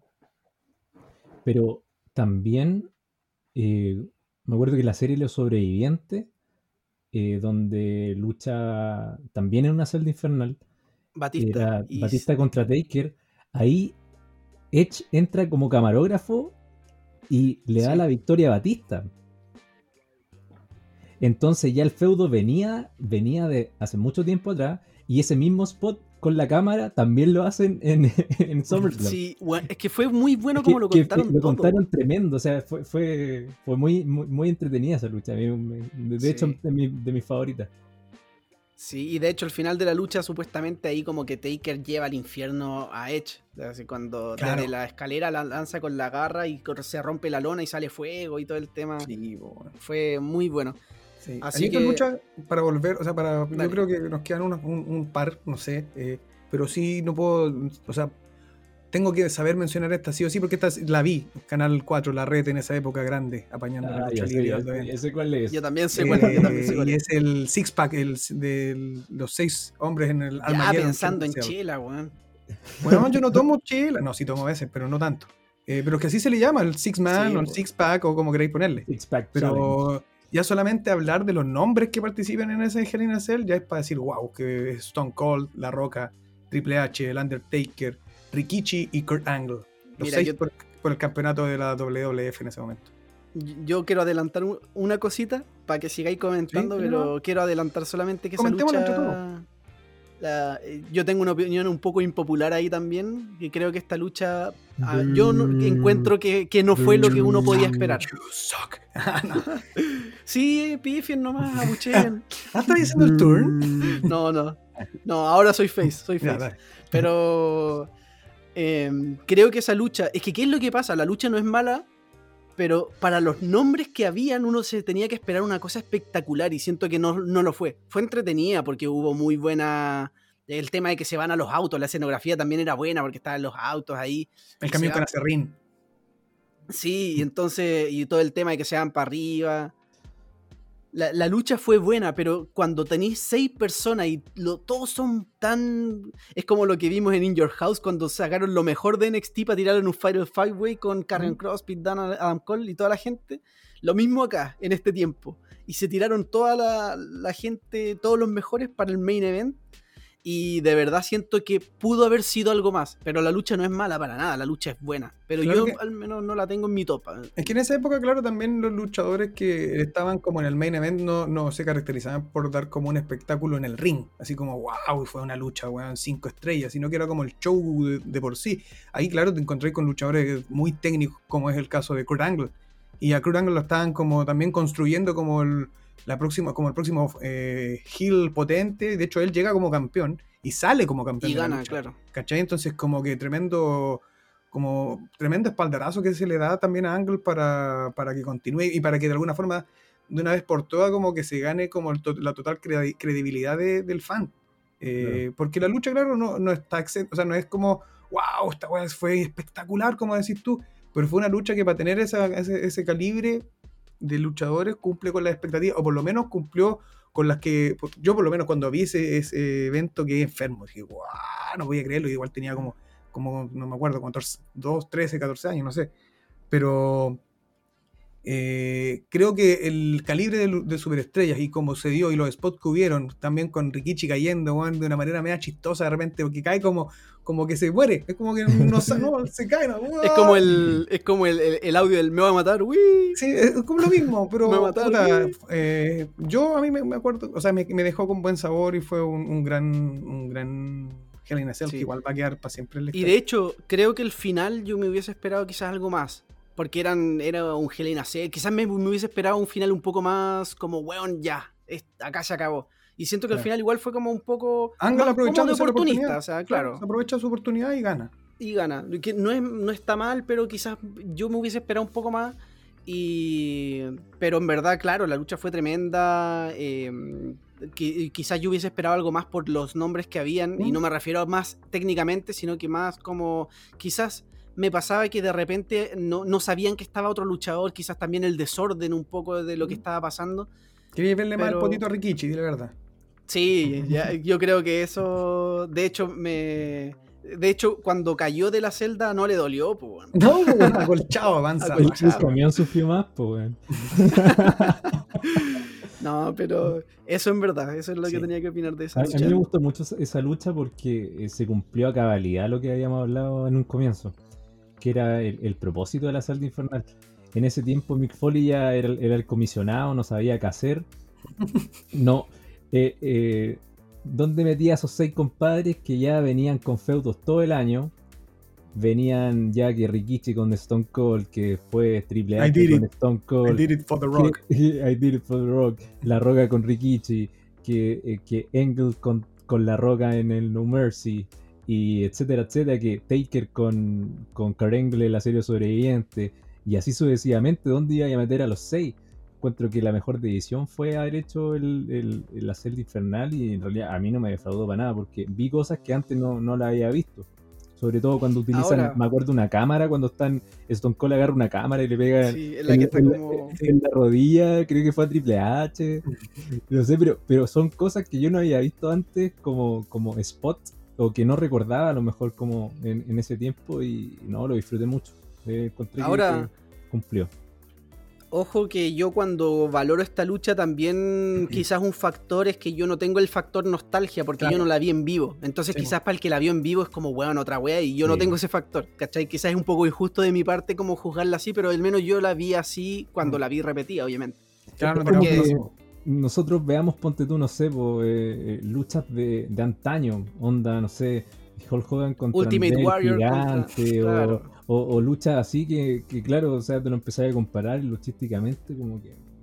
O sea, igual te dejan harto que decir, no, como que no las disfrutas. Pero quizás para el que lo vio en ese momento. Pero en el contexto, claro, o sea, imagínate, no sé, pues Hulk Hogan levantando del gigante, o sea, son cosas, hitos históricos, ¿cachai? O Randy mm. Savage contra, no sé, ¿cachai? O sea, son compadres que en realidad eran showman en ese tiempo y, y tendría que haber estado en, esa época. No sé, yo vi este, esta lucha, tenía 10 años, tenía 10 años, entonces yo estaba al borde de la cama ahí viendo el, televisor, uno, saltando. Uno, uno, siempre quiere que, que gane el, el, face en ese tiempo. Pero al final lo encontré que lo hicieron súper súper entretenido porque sobre todo recuerdo que Stone Cold le hace una, paralizadora a Triple H, Triple H como que se lo invierte, le hace una desnucadora y le habían hecho a La Roca también le había hecho la paralizadora y Kurt Angle también le, pone la mano y gana. Mm. Que nadie esperaba que iba a ganar Angle en realidad. Entonces sí fue bien sorpresiva y, y a mí me gustaría pasar a otra. Que, que también es de, de los años 2000 2000 y fracción, antes de, del 2005, que una me gustó mucho, que la de Triple H contra Shawn Michaels. Buenísima. Eh, en Bad Blood 2004. Una lucha que tuvo de todo y tuvo todo lo que tendría que haber tenido también una celda infernal para poder concluir un feudo que ya llevaba años en gestación, desde, bueno, los noventa y tanto, y, y, que luego en la era moderna de, de la Ruthless Aggression, eh, cuando regresó John Michael en el 2002, eh, se dio una historia muy, muy interesante, en, sobre todo cuando lucharon en SummerSlam. Eh, después cuando John Michael gana el título de la serie sobreviviente en 2002. Y, luego cuando siguen construyendo este feudo, que termina, ponte tú, en, el Royal Rumble 2004, eh, en, la lucha de, del último hombre en pie, el Last Man Standing, cuando ambos están en el, conteo, se está parando John Michaels y John Michaels en el 9 se vuelve a caer y no, no, no, le gana a Triple H. Y para Ahí un no contest, ¿no? o sea, claro, como fue entre comillas empate, ganó, mantuvo ahí Triple H el, cinturón. Y luego siguieron con feudo todo ese año, en WrestleMania, con Chris Benoit, después en Backlash, de nuevo hicieron una triple amenaza, y, así se iba avanzando hasta que llegaron Bad Blood, eh, que por nombre era como el, el, recuerdo de la primera celda infernal con Shawn Michaels también. Y fue una lucha que no, no defraudó para nada, fue, fue tremenda. Eh, tuvo millones de, finales falsos. Que de hecho, ese, ese, el, evento Bad Blood eh, vendría siendo un poco el equivalente a Hell in a Cell ahora, pero solamente que no tenía el concepto de que siempre tenían que haber Hell in a Cell, pero sí se daba Hell in a Cell. Me acuerdo también que también hubo, bueno, ya estuvo la primera ahí, también estuvo la de Triple H con Kevin Nash ahí y... Ahí nomás, pero bueno.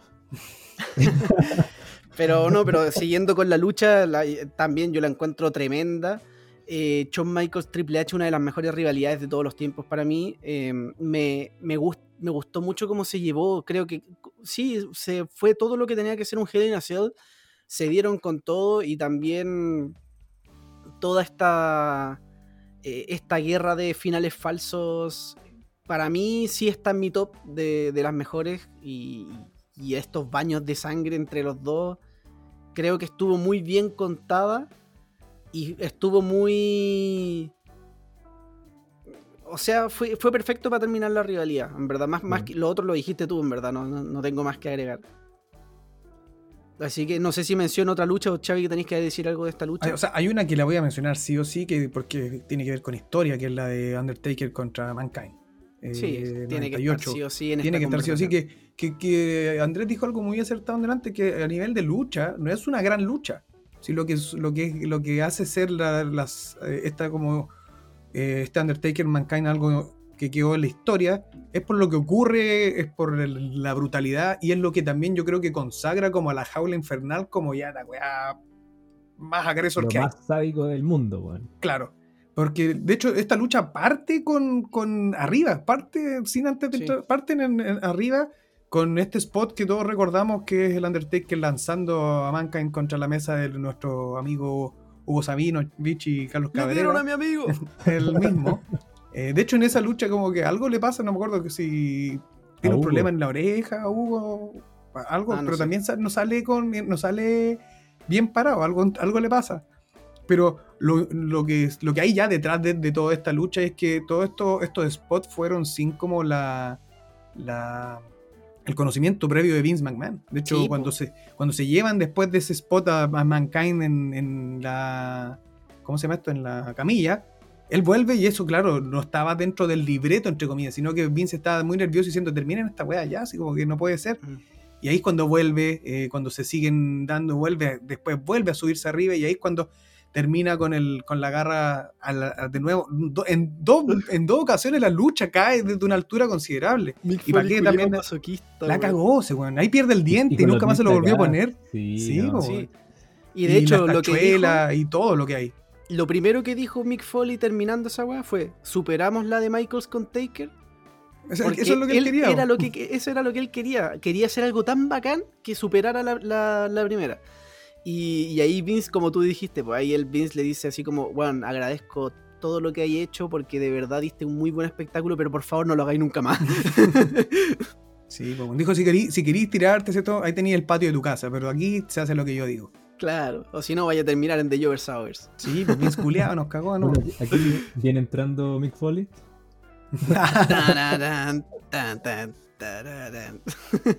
bueno, yo quiero comentar otra lucha que para mí la encuentro creo que esta es de las primeras, o cuando yo estaba empezando a ver eh, WWE, que fue tremenda y fue una de las primeras que vi, que fue la de Triple H contra Batista, el 2005. Buenísima. Muy buena lucha. Vengeance 2005. Y la historia también era muy buena porque era todo el tema de Evolution que se venían traicionando ahí. Y Batista empezó a ser el top face de la empresa. Donde la historia de entre John Cena y Batista en crecimiento venían en paralelo, recordemos en WrestleMania, cada uno ganando sus títulos. Y, luego la rivalidad entre Triple H y Batista sigue hasta esta lucha, que es la, Hell in a Cell. Y donde también está por ahí Rick Flair metido. Y, y en la lucha hay de todo. O sea, sacan una silla que está enrollada con alambres de púas. Donde yo me acuerdo que Triple H le da a Batista un silletazo con, los alambres de púas.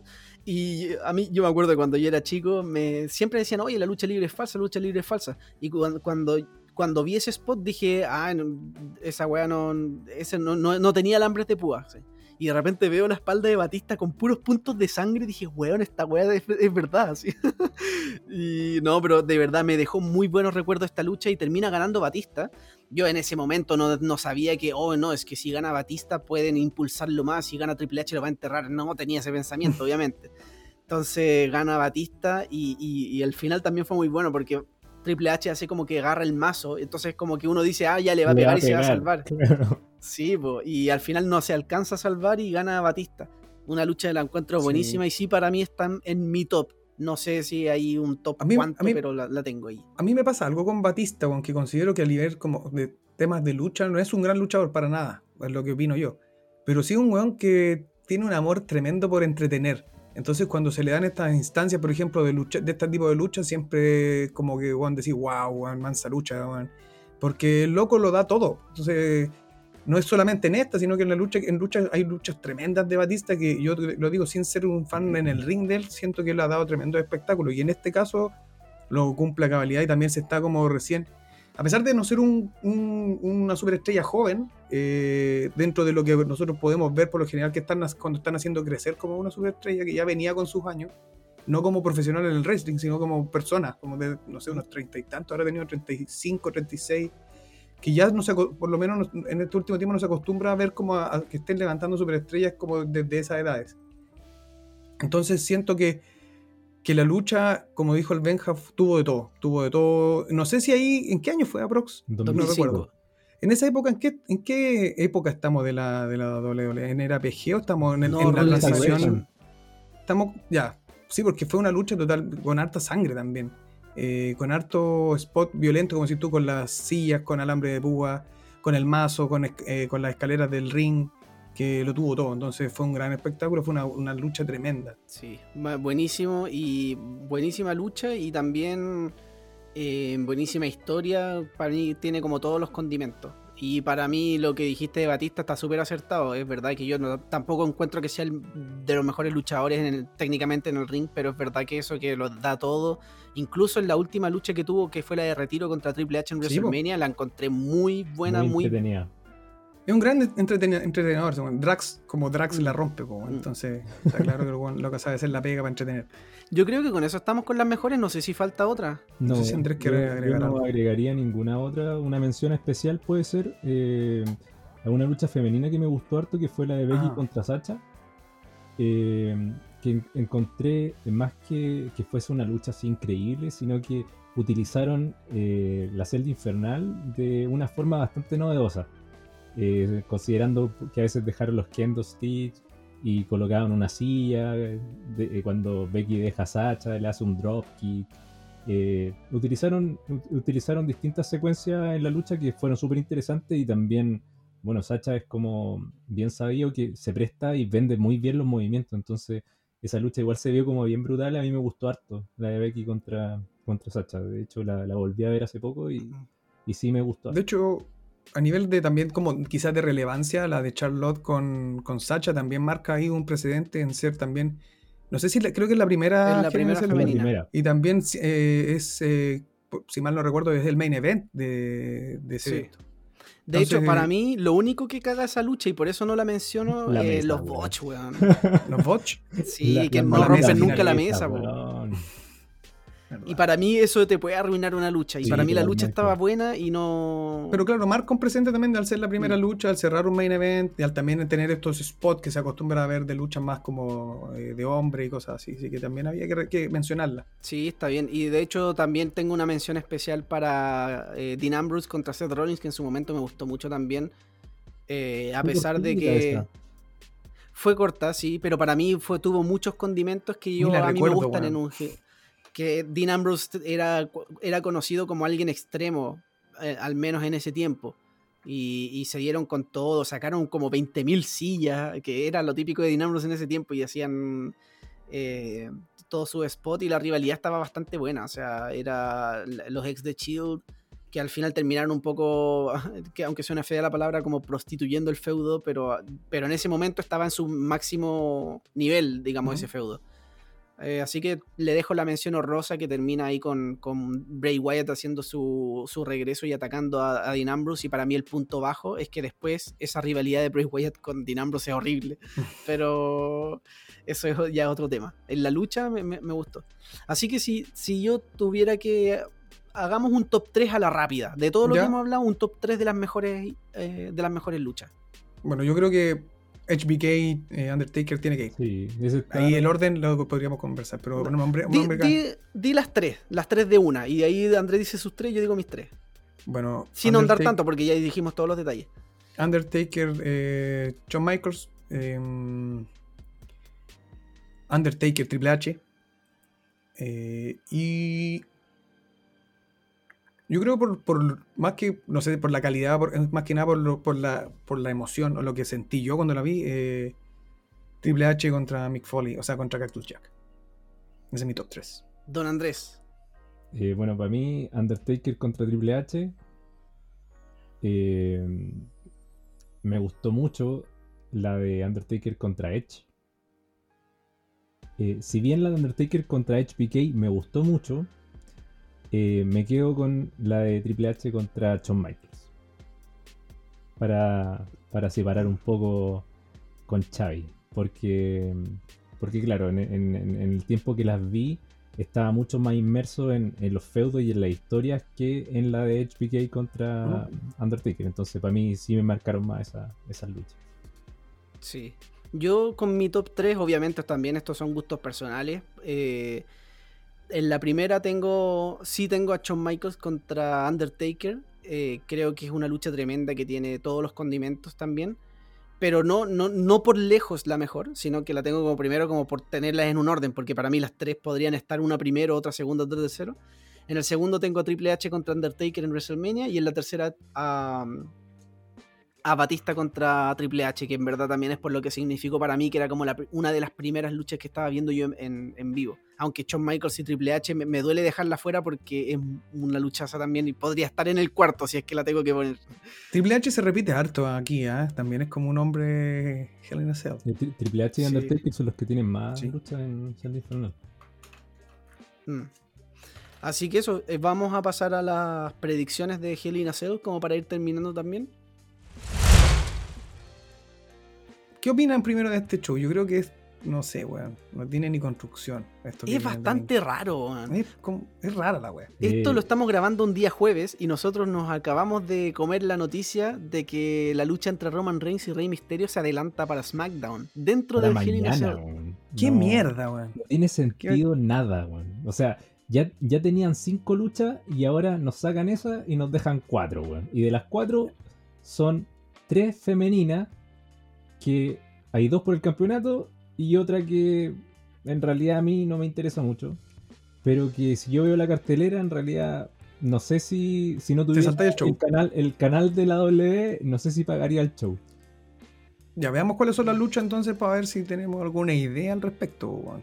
Sí, mira, la- la- las voy a ver acá porque la- las tengo en el, en el celu porque está, quedó tan la cagada con, con este desorden porque ya no sabemos si esa lucha se va a reemplazar, no sabemos si Roman, porque no creo que Rey Mysterio le gane a Roman, entonces no, No. sé si Roman va a tener una lucha en ese evento o esta lucha se reemplaza y Roman no lucha en Hell in a Cell. No, No, creo que pase. Yo creo que esto se dio para hacer otra rivalidad o para hacer algo más O sea, creo que hay una razón del por qué. No creo que fue porque sí, porque hoy tenemos que subir ratings en SmackDown, hagámoslo en SmackDown. No creo que fue por eso.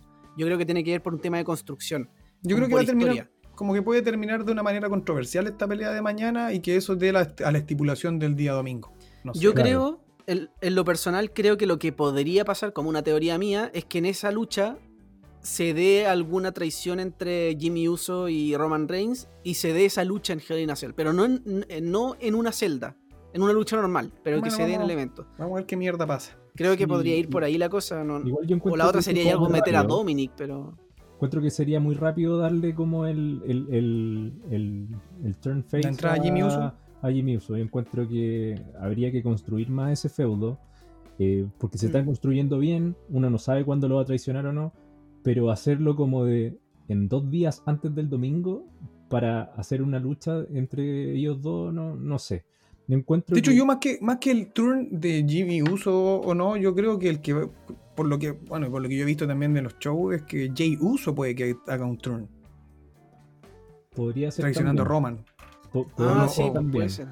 bueno, hay muchas cosas que, nos dejan. primero los títulos, no sé que, según, según la historia que, según lo que nos están mostrando en SmackDown, no, no, veo a, algún uso luchando contra Roman ahora. Entonces, yo creo que esto o lo están haciendo como para que terminen un no contest, ponte tú mañana y que repitan la lucha el día domingo, o que a lo mejor puedan agregar a Dominic a la lucha y que sea un handicap contra Roman en la celda infernal que en realidad le daría más credibilidad de, a, Roman, porque todos sabemos que un uno contra uno no va a ganar ni Dominic ni Rey Mysterio, o sea, ninguno tiene la credibilidad para ganar a Roman. Pero ahora, si estáis dejando los dos contra Roman, puede ser que sea un poco más interesante de, decir, oye, pero son los dos contra Roman el día domingo, igual me interesa verlo para saber cuál es el desenlace de esta lucha. O quizás podría ser. el handicap, aunque quizás podría haber un handicap ahí con pero ya sería, sería demasiado injusto para los misterios con los usos y Roman contra los dos.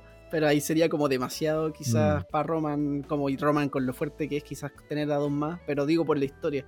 No sé, en verdad, a mí no me convence. Y acá voy a volver a un punto que lo hablé al principio del capítulo que es que no tiene ni, para mí no tiene ni pie ni cabeza ver a alguien como Rey Misterio dentro de una celda infernal y sobre todo por cómo se ha armado la historia. Es una, es una que se cumple por calendario, como dijo Andrés, solamente que ahora va a ser en SmackDown y no en el evento, pero a mí siempre me gustó la idea de Roman Reigns contra Rey Misterio.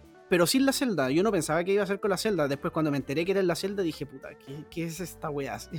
Así que no, no, no me gusta para nada la idea y creo que puede caer en la lista de las peores adelantándome. no sé, Juan. La verdad, no me espero mucho. Así, así, como vamos, este show, este evento completo, puede, completo. puede caer dentro de lo peor. sí, no.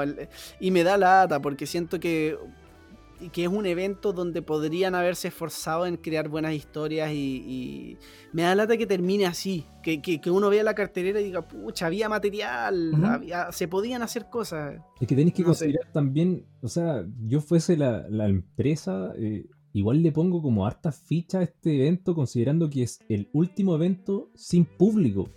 Pues. Luego de este evento viene Money in the Bank y, que va a ser con público y que claro, y, y tienes que preparar a la gente también, porque si ve un show interesante, va a decir, oye, vamos entonces al show que viene Monday in the Bank, porque en realidad, oye, lo que te me entregaron acá fue súper entretenido y, en realidad vale la pena ir.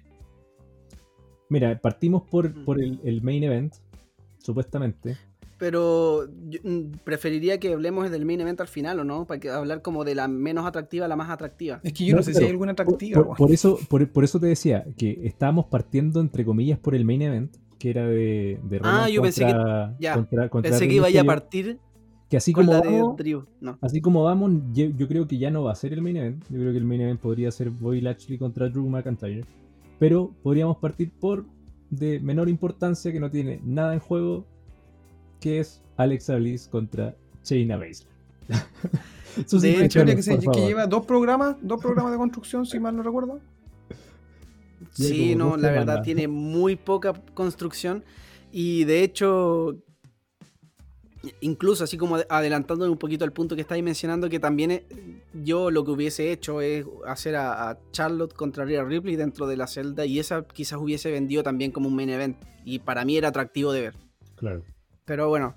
Eh, espérate, ¿Alexa y China o sea, pelean dentro de la jaula? No, no, no, normal. Pero. No, hubiese sido horrible. Pero e-, es como un poco para, que siento yo que la cartelera pudo haber quedado mucho más fuerte y sin tanto, sin decir como no, es que los creativos te hubieran que haber creado las medias ideas, ¿no? Con cosas más simples como eso, por ejemplo, como hacer Helena Celda de Ria con Charlotte, hubiese sido mucho más atractiva la cartelera. Y también, ¿sabéis que yo creo que podríamos igual incluso eh, agregar, no sabemos si va a pasar porque no está confirmado, pero Viking Raiders contra AJ y Omos la lucha se va a dar, pero no sabemos si Hell in Podríamos dejarla para el final como un bonus si es que se da. Creo. Y si no se da, vale mierda la predicción. Pero bueno, partamos entonces la primera lucha, Alexa Bliss contra Shayna Baszler. Creo que tiene que llevarse la victoria Alexa Bliss por cómo lo están construyendo. Va a ser de una forma rara, va a ser una lucha extraña, va a ser una lucha poco... Paranormal. claro, y es de estas luchas que uno dice... Claro, va a ser de estas luchas que uno dice, es como el mal de, The Finn o el mal de Wyatt en general, que es como buena historia y mala lucha. Y acá, bueno, acá no es que la historia haya sido buena, pero me refiero que, eh, que empiezan como a hacer cosas interesantes, como, no sé, por ejemplo, Orton con la sangre, eh, con el lico negro, o, de repente a Chaina cuando se le empezaron a caer las cosas, que igual lo encontré entretenido, pero en el ring no va a ser atractivo para nada, va a ser una basofia probablemente, y va a ganar Alexa. No, no creo que en un squash, porque Shayna Baszler tampoco es, cualquier luchadora. E, es alguien igual media top, digamos. Que le han dado también el peso de, alguien difícil de derrotar. Claro, pero va a terminar ahí en algo raro. Algo ahí va a pasar. Yo también le voy a Alexa, creo que es lo obvio. Porque aparte también es su regreso al ring, si mal recuerdo. No sé si, sí. peleó en el ropa anterior, pero hace rato que con el personaje este de como entre comillas, como de, de Flyhouse, o como la compañera de Wyatt, o, Alexa Playground, o como quieran de llamarla, eh, tiene que ganar ella, o sea, se está construyendo así y creo que no, me da como para que para pensar. Y aparte, lleva nada de construcción en este feudo, entonces si lo van a continuar, sería esa la fórmula. De hecho, opino igual que usted. O sea, esta lucha, Alexa Bliss tiene que ganar sí o sí para seguir aumentando como el, la importancia del personaje. Eh, lo que sí me pasa un poco que es como que el Alexa Bliss en realidad está como un peldaño distinto de, de todo el roster femenino en, en Raw por lo menos. Como que tiene, tiene hasta más importancia que el mismo feudo de Rhea Ripley contra Charlotte Flair. Entonces, es como que en realidad ella es la verdadera, la verdadera fémina del, de Raw. Y bueno, por feudo, por, no sé, luchísticamente, no me espero nada en realidad. Esta lucha, para mí, perfectamente podría estar en el kickoff, porque es bastante débil como cartelera. Pero si ya la cartelera es débil, considerando que esta lucha pudiese estar en el kickoff, es porque lo demás tampoco que se ofrece es tan, tan llamativo en realidad. Entonces también voy por Alexa Bliss. Esperemos que nos tapen la boca y que en realidad sea algo bastante decente, pero no creo. Sí, está difícil. Eh, después tenemos entonces el...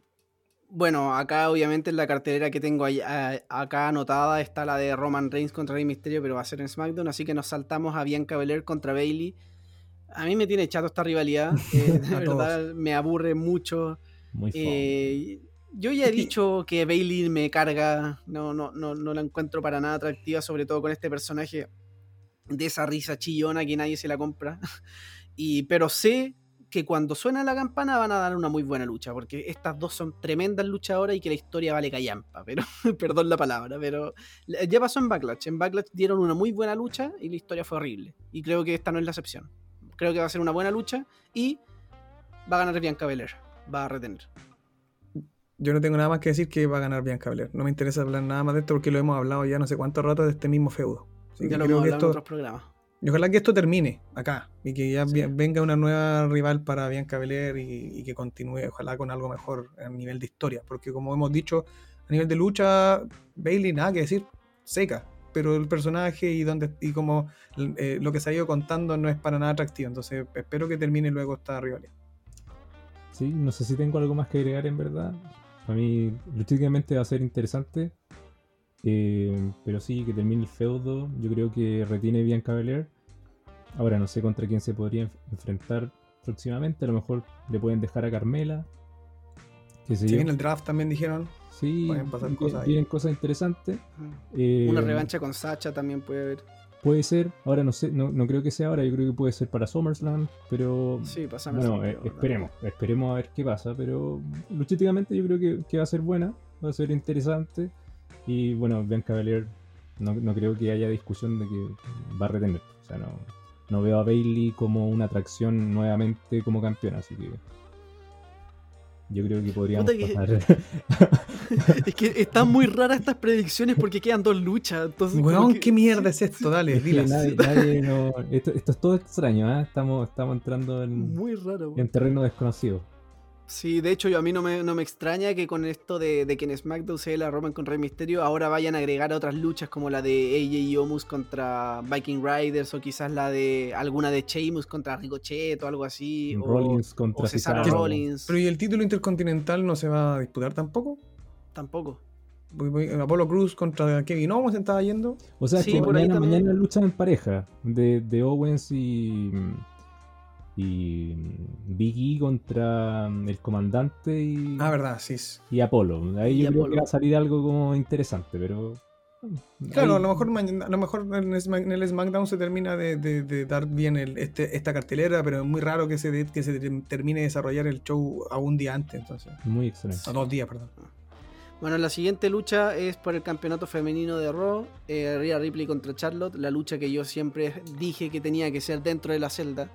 Porque para mí las luchas femeninas en la celda, eh, algunas pasaban sin siquiera se- ser como la como ideales para que la rivalidad termine en la celda.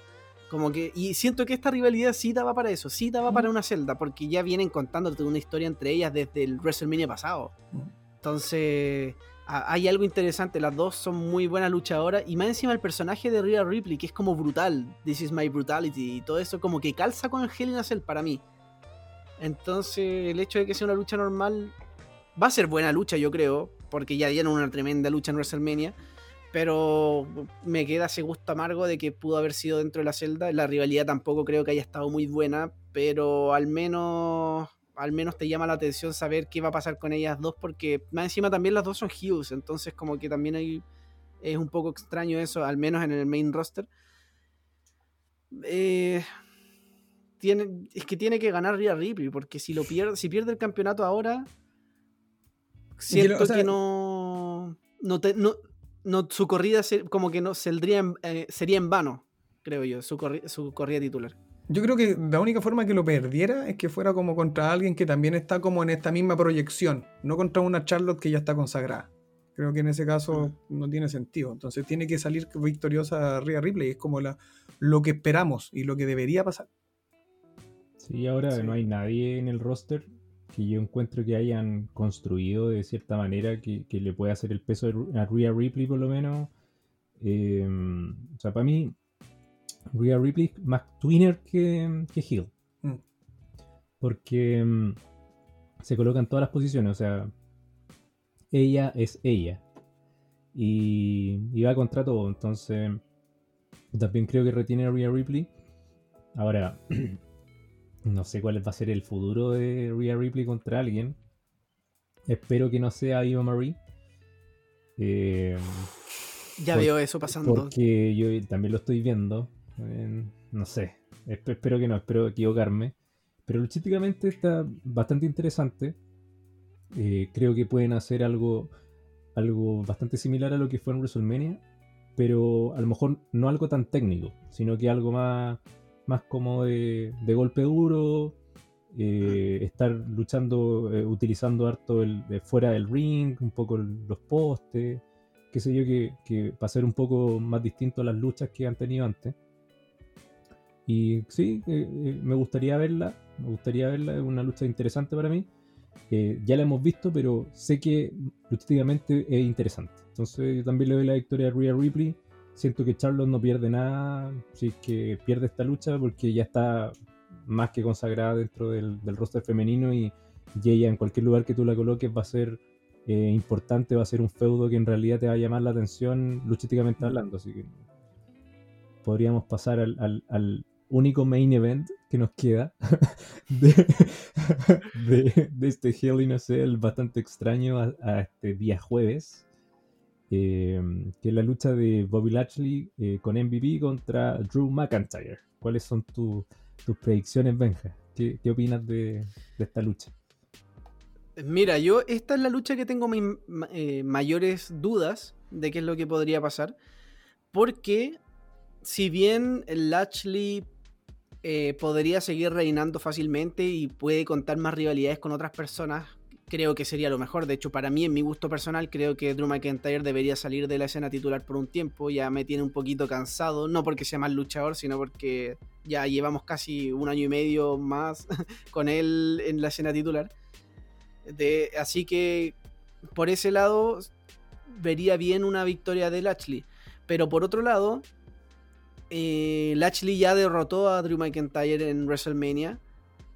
Y, eh, a pesar de que opinió a Braun Strowman y no a Drew, igual Lashley salió victorioso de esa como, o sea, no sé si rivalidad, porque la rivalidad sigue, pero de, salió victorioso de esa lucha y, de Lashley ganando de nuevo a Drew, no sé, lo vería de nuevo con otro luchador, no sé si con Drew, porque Drew está tan arriba como ganarle dos veces quizás es, es como, no es curioso, ¿cachai? Para mí al menos, como yo estoy viendo cómo está el panorama. De igual forma me voy con Lashley ganando, quizás ya no va a ser haciéndolo dormir con, sino que va a ser con una lanza quizás, o para, como para variar un poco el final o con algún otro spot, quizás ahí MVP puede hacer, arreglárselas para entrar quizás a la celda. Solo espero que de nuevo no hagan ese spot saliendo de la celda y cayendo, desde escalando y cayendo a la mesa, ya es como mucho. Pero creo que estos dos son muy buenos luchadores que podrían dar una buena lucha en un Hell in a Cell. Creo que los dos tienen pasta como para estar dentro de la celda y vendértela bien. O sea, Drew McIntyre es un luchador súper atlético, pero súper grande. Y Lashley también, y pueden dar una lucha muy física Así que espero que cumplan. Eh, y creo que va a ganar Lashley porque creo que, que por ahí puede ir el, tema de... Yo creo que Lashley sí va a perder el campeonato pronto, pero no ahora.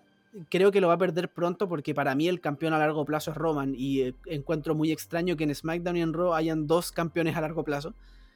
Y entonces creo que va, va a ganar Lashley como para ya algunos eventos más y quizás perderlo en SummerSlam o en algún evento próximo.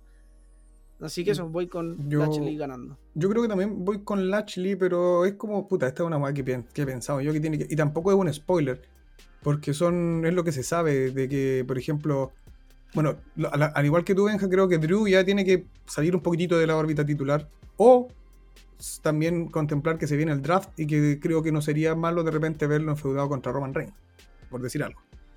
Eh, pero creo que Lashley eh, se viene o se está creo en mi pensar que puede que se prepare algo con, con, Brock Lesnar porque se habló hace mucho tiempo y se sigue hablando y siempre se ha hablado que el contrato de, Les de Lesnar está como congelado de alguna forma y que una de las quizás como posibilidades de su vuelta es el público.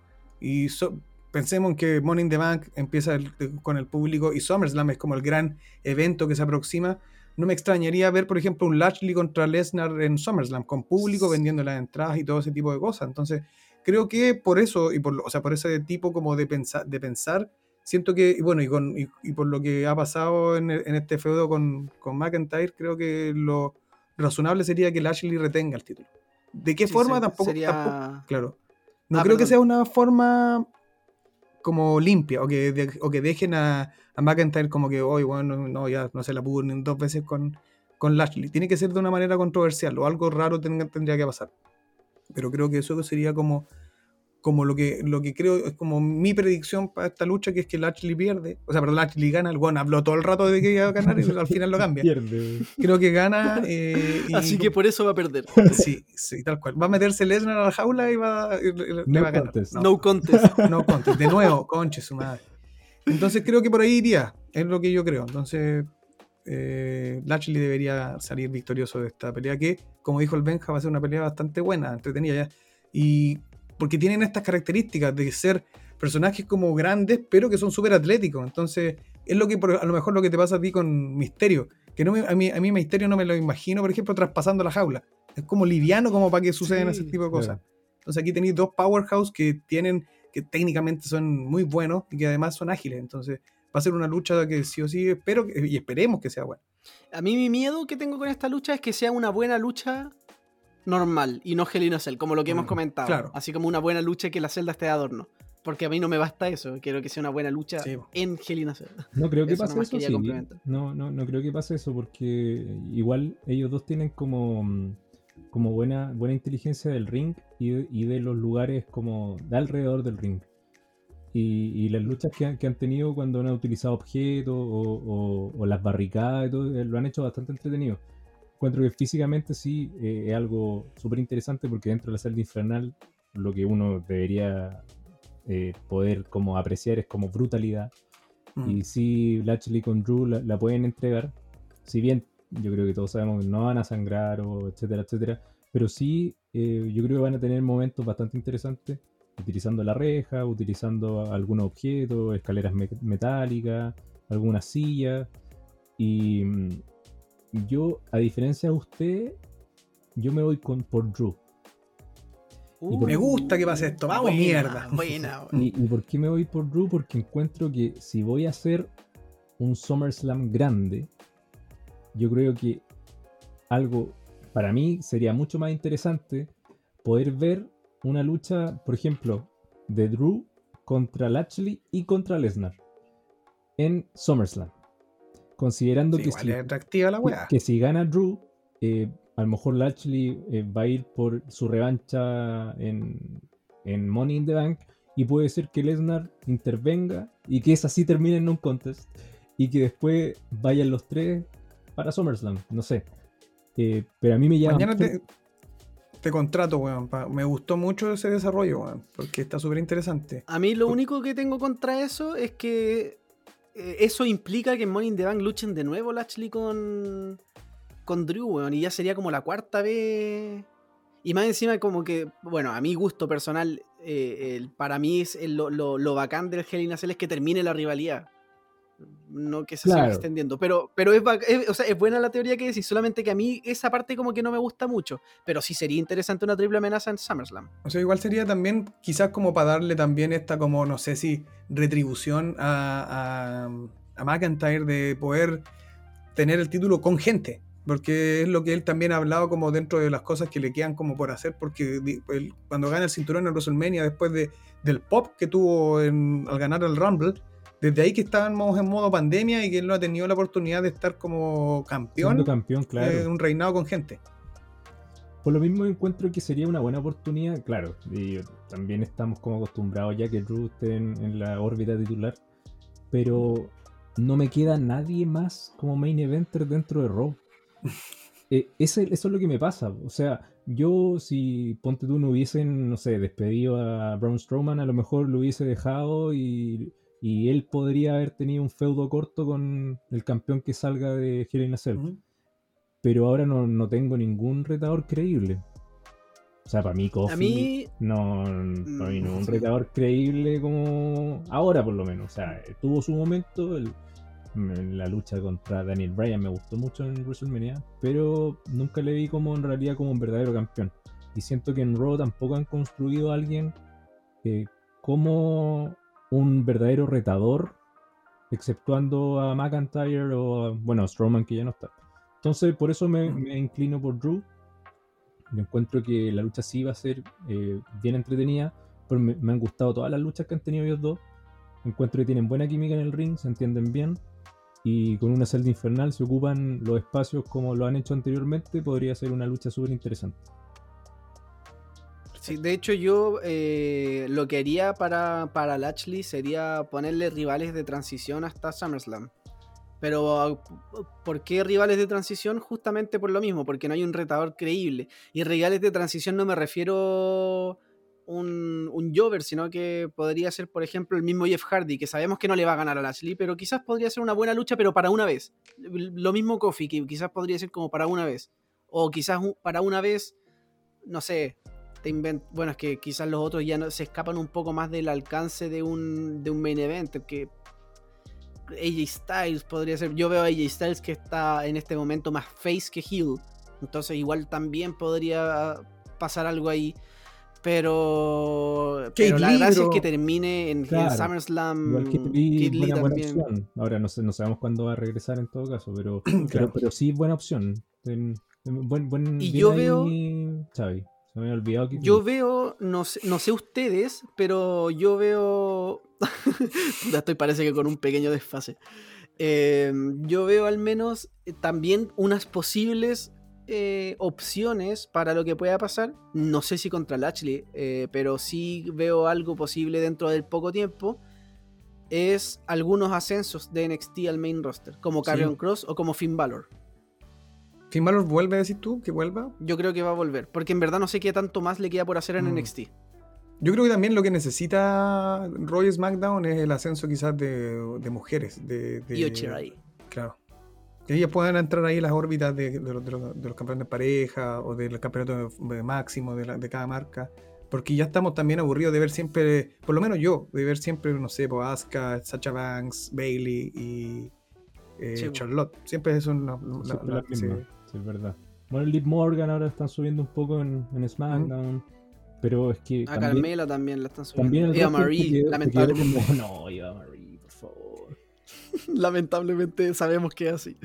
2034 debuta de nuevo Eva Marie. Y no luchó. No, qué terrible. No luchó más encima, weón. Terrible. No. Yo, yo ahí ya no. Cuando hablemos de Eva Marie, por favor, me dejan acá con, con una carita. Meditan, porque en realidad no, no me produce nada. Nada. No, Eva Marie lo peor. Nada. ojalá nos calle la boca, pero no creo. Ojalá, weón. Pero eso con este extraño Extrañas que se predicciones de este show del día domingo. Bueno, vamos a tener actualizaciones mañana. Hay que estar atentos en, SmackDown qué va a pasar. Y obviamente vamos a estar comentando luego de las repercusiones de Hell in a Cell. Que esperemos no nos quedemos dormidos viéndolo, por favor. Ahí veremos. Esperemos que al menos agreguen más luchas para que se complemente, o sea, para que se complete todo esto, que está tan incompleto ahora. Me, siento raro habiendo predecido dos, tres, o sea, perdón, cuatro luchas. De hecho, eh, se me estaba ocurriendo un, panorama súper nefasto que sería terminando la lucha de, de Rhea Ripley con Charlotte, que aparezca Eva Maria, atacar a alguna de las dos y empiece una rivalidad. ¡Ay, que sería penca esa wea! Pero lo veo pasando. Ojalá que no. Por favor, que no. Es como, paciencia, respira. Pero bueno, esas fueron nuestras predicciones, ese fue el programa, espero que lo hayan disfrutado, nosotros lo disfrutamos también, nos extendimos, pero está bien porque el tema era largo. Sí. sí, es que también hubo dificultades técnicas, nosotros teníamos pensado hacer esto de otra, de otra manera, era primero hablar de los mejores y peores Hell in a Cell y después hacer un resumen semanal y ya esta semana íbamos a hacer un resumen semanal y las predicciones de Hell in a Cell. Y como hubo, me quedé sin internet, murió el computador, hubo unos temas ahí de salud y todo eso. Y uh, terminaron colisionando estos dos temas y se juntaron dos temas largos. sí, pero, ya se solucionó bien. Y, en realidad fue un, programa entretenido y lo pasé muy bien. Me acordé de hartas cosas que no me acordaba de, de, lo que hemos estado hablando. Fue, fue revivir momentos súper bonitos también, así que, así que todo, fue nostálgico. Fue bastante bueno. Sí, y esperemos no añadir más luchas a la lista de las peores. Oh, yo creo que sí, pero bueno. Por nuestra salud mental. Esperemos que no. No, y ¿sabéis qué es lo mejor? Que el lunes es feriado. Porque si más encima el evento es malo, sí. acá en Chile va a ser feriado. Entonces, si el evento es malo y el día siguiente hay que trabajar, eh, eso ya para mí es una patada. Estáis cansado y como que no valió la pena este cansancio porque fue muy malo. Sí, güey pero menos mal que es feriado. Así que ahí vamos a terminar y vamos a, grabar. De hecho, vamos a aprovechar también de grabar más temprano para aprovechando el feriado también. Sí. Así que, bueno, la, perdón si es que eso fue sacar un poco de pica a la gente de otros países que no tiene feriado, pero estos lo anunciaron así como hoy día mismo, de hecho. Claro. Así que eso. Eh, no Eso sé si tienen eso. algo para, para, para terminar. Bueno, en verdad ya hemos dicho como todo. Sí, estamos listos. Fue una Sí. grata conversa, así que esperemos juntarnos próximamente. No sé qué nos depara las repercusiones, pero ahí ya vendrá una nueva junta para conversar. Oye, si, si esta cartera tiene cuatro luchas, las repercusiones va a durar 20 minutos. Sí, bueno, y si, Oye, es- y si son de mierda, va a durar 5. En teoría va a durar 20, en la práctica una hora. Claro. Como le- lo que pasó en NXT, que eran ya son cinco luchas, va a durar poco. Una hora y media. Pero el calibre es otra cosa ahí. Sí, NXT, NXT fue al lado de esto. Bueno, Bueno, Pero al menos Ya veremos. No lo hemos visto. No lo hemos visto. Ya veremos qué pasa, weón. Capaz te imagináis, weón, estamos haciendo repercusiones, weón, todo excitado, weón, para la cagada, y weón, tremendo, Hell in a Cell, no, no esperábamos venir esto. a mí me pasó algo así en, en Backlash. Yo no me esperaba nada del evento y terminé muy conforme con el evento. Me gustó mucho. Veremos qué pasa entonces. Así que ve- veamos qué pasa ahora. Quizás, sabe. quién sabe. Mis amigos Jovers, Ya, entonces ahí estamos escuchándonos y hablando y con más programas de, de Jovers a Overs. Y vamos a seguir esperando saludos de luchadores reales. sí, weón, sí, sí, ese era un guion, me, me dijeron por interno que, que la cagué, no. Ya. Eso, así que eh, estamos conversando para próximas semanas también tener las repercusiones y otros temas que tenemos preparados. Así que eso, hasta siempre. Perfecto. O hasta Saludos, nunca. Un abrazo, gracias por Ahí me escucharnos. confundí. Adiós, Hasta siempre. Hasta siempre, hasta nunca, siempre me Sí, hasta nunca, si no queréis ver a nadie más, nunca más, pues, weón. Ah, También es una opción. Sí. Hasta siempre, para que nos sigamos encontrando todas las semanas. Hasta siempre. Hasta siempre. Jovers.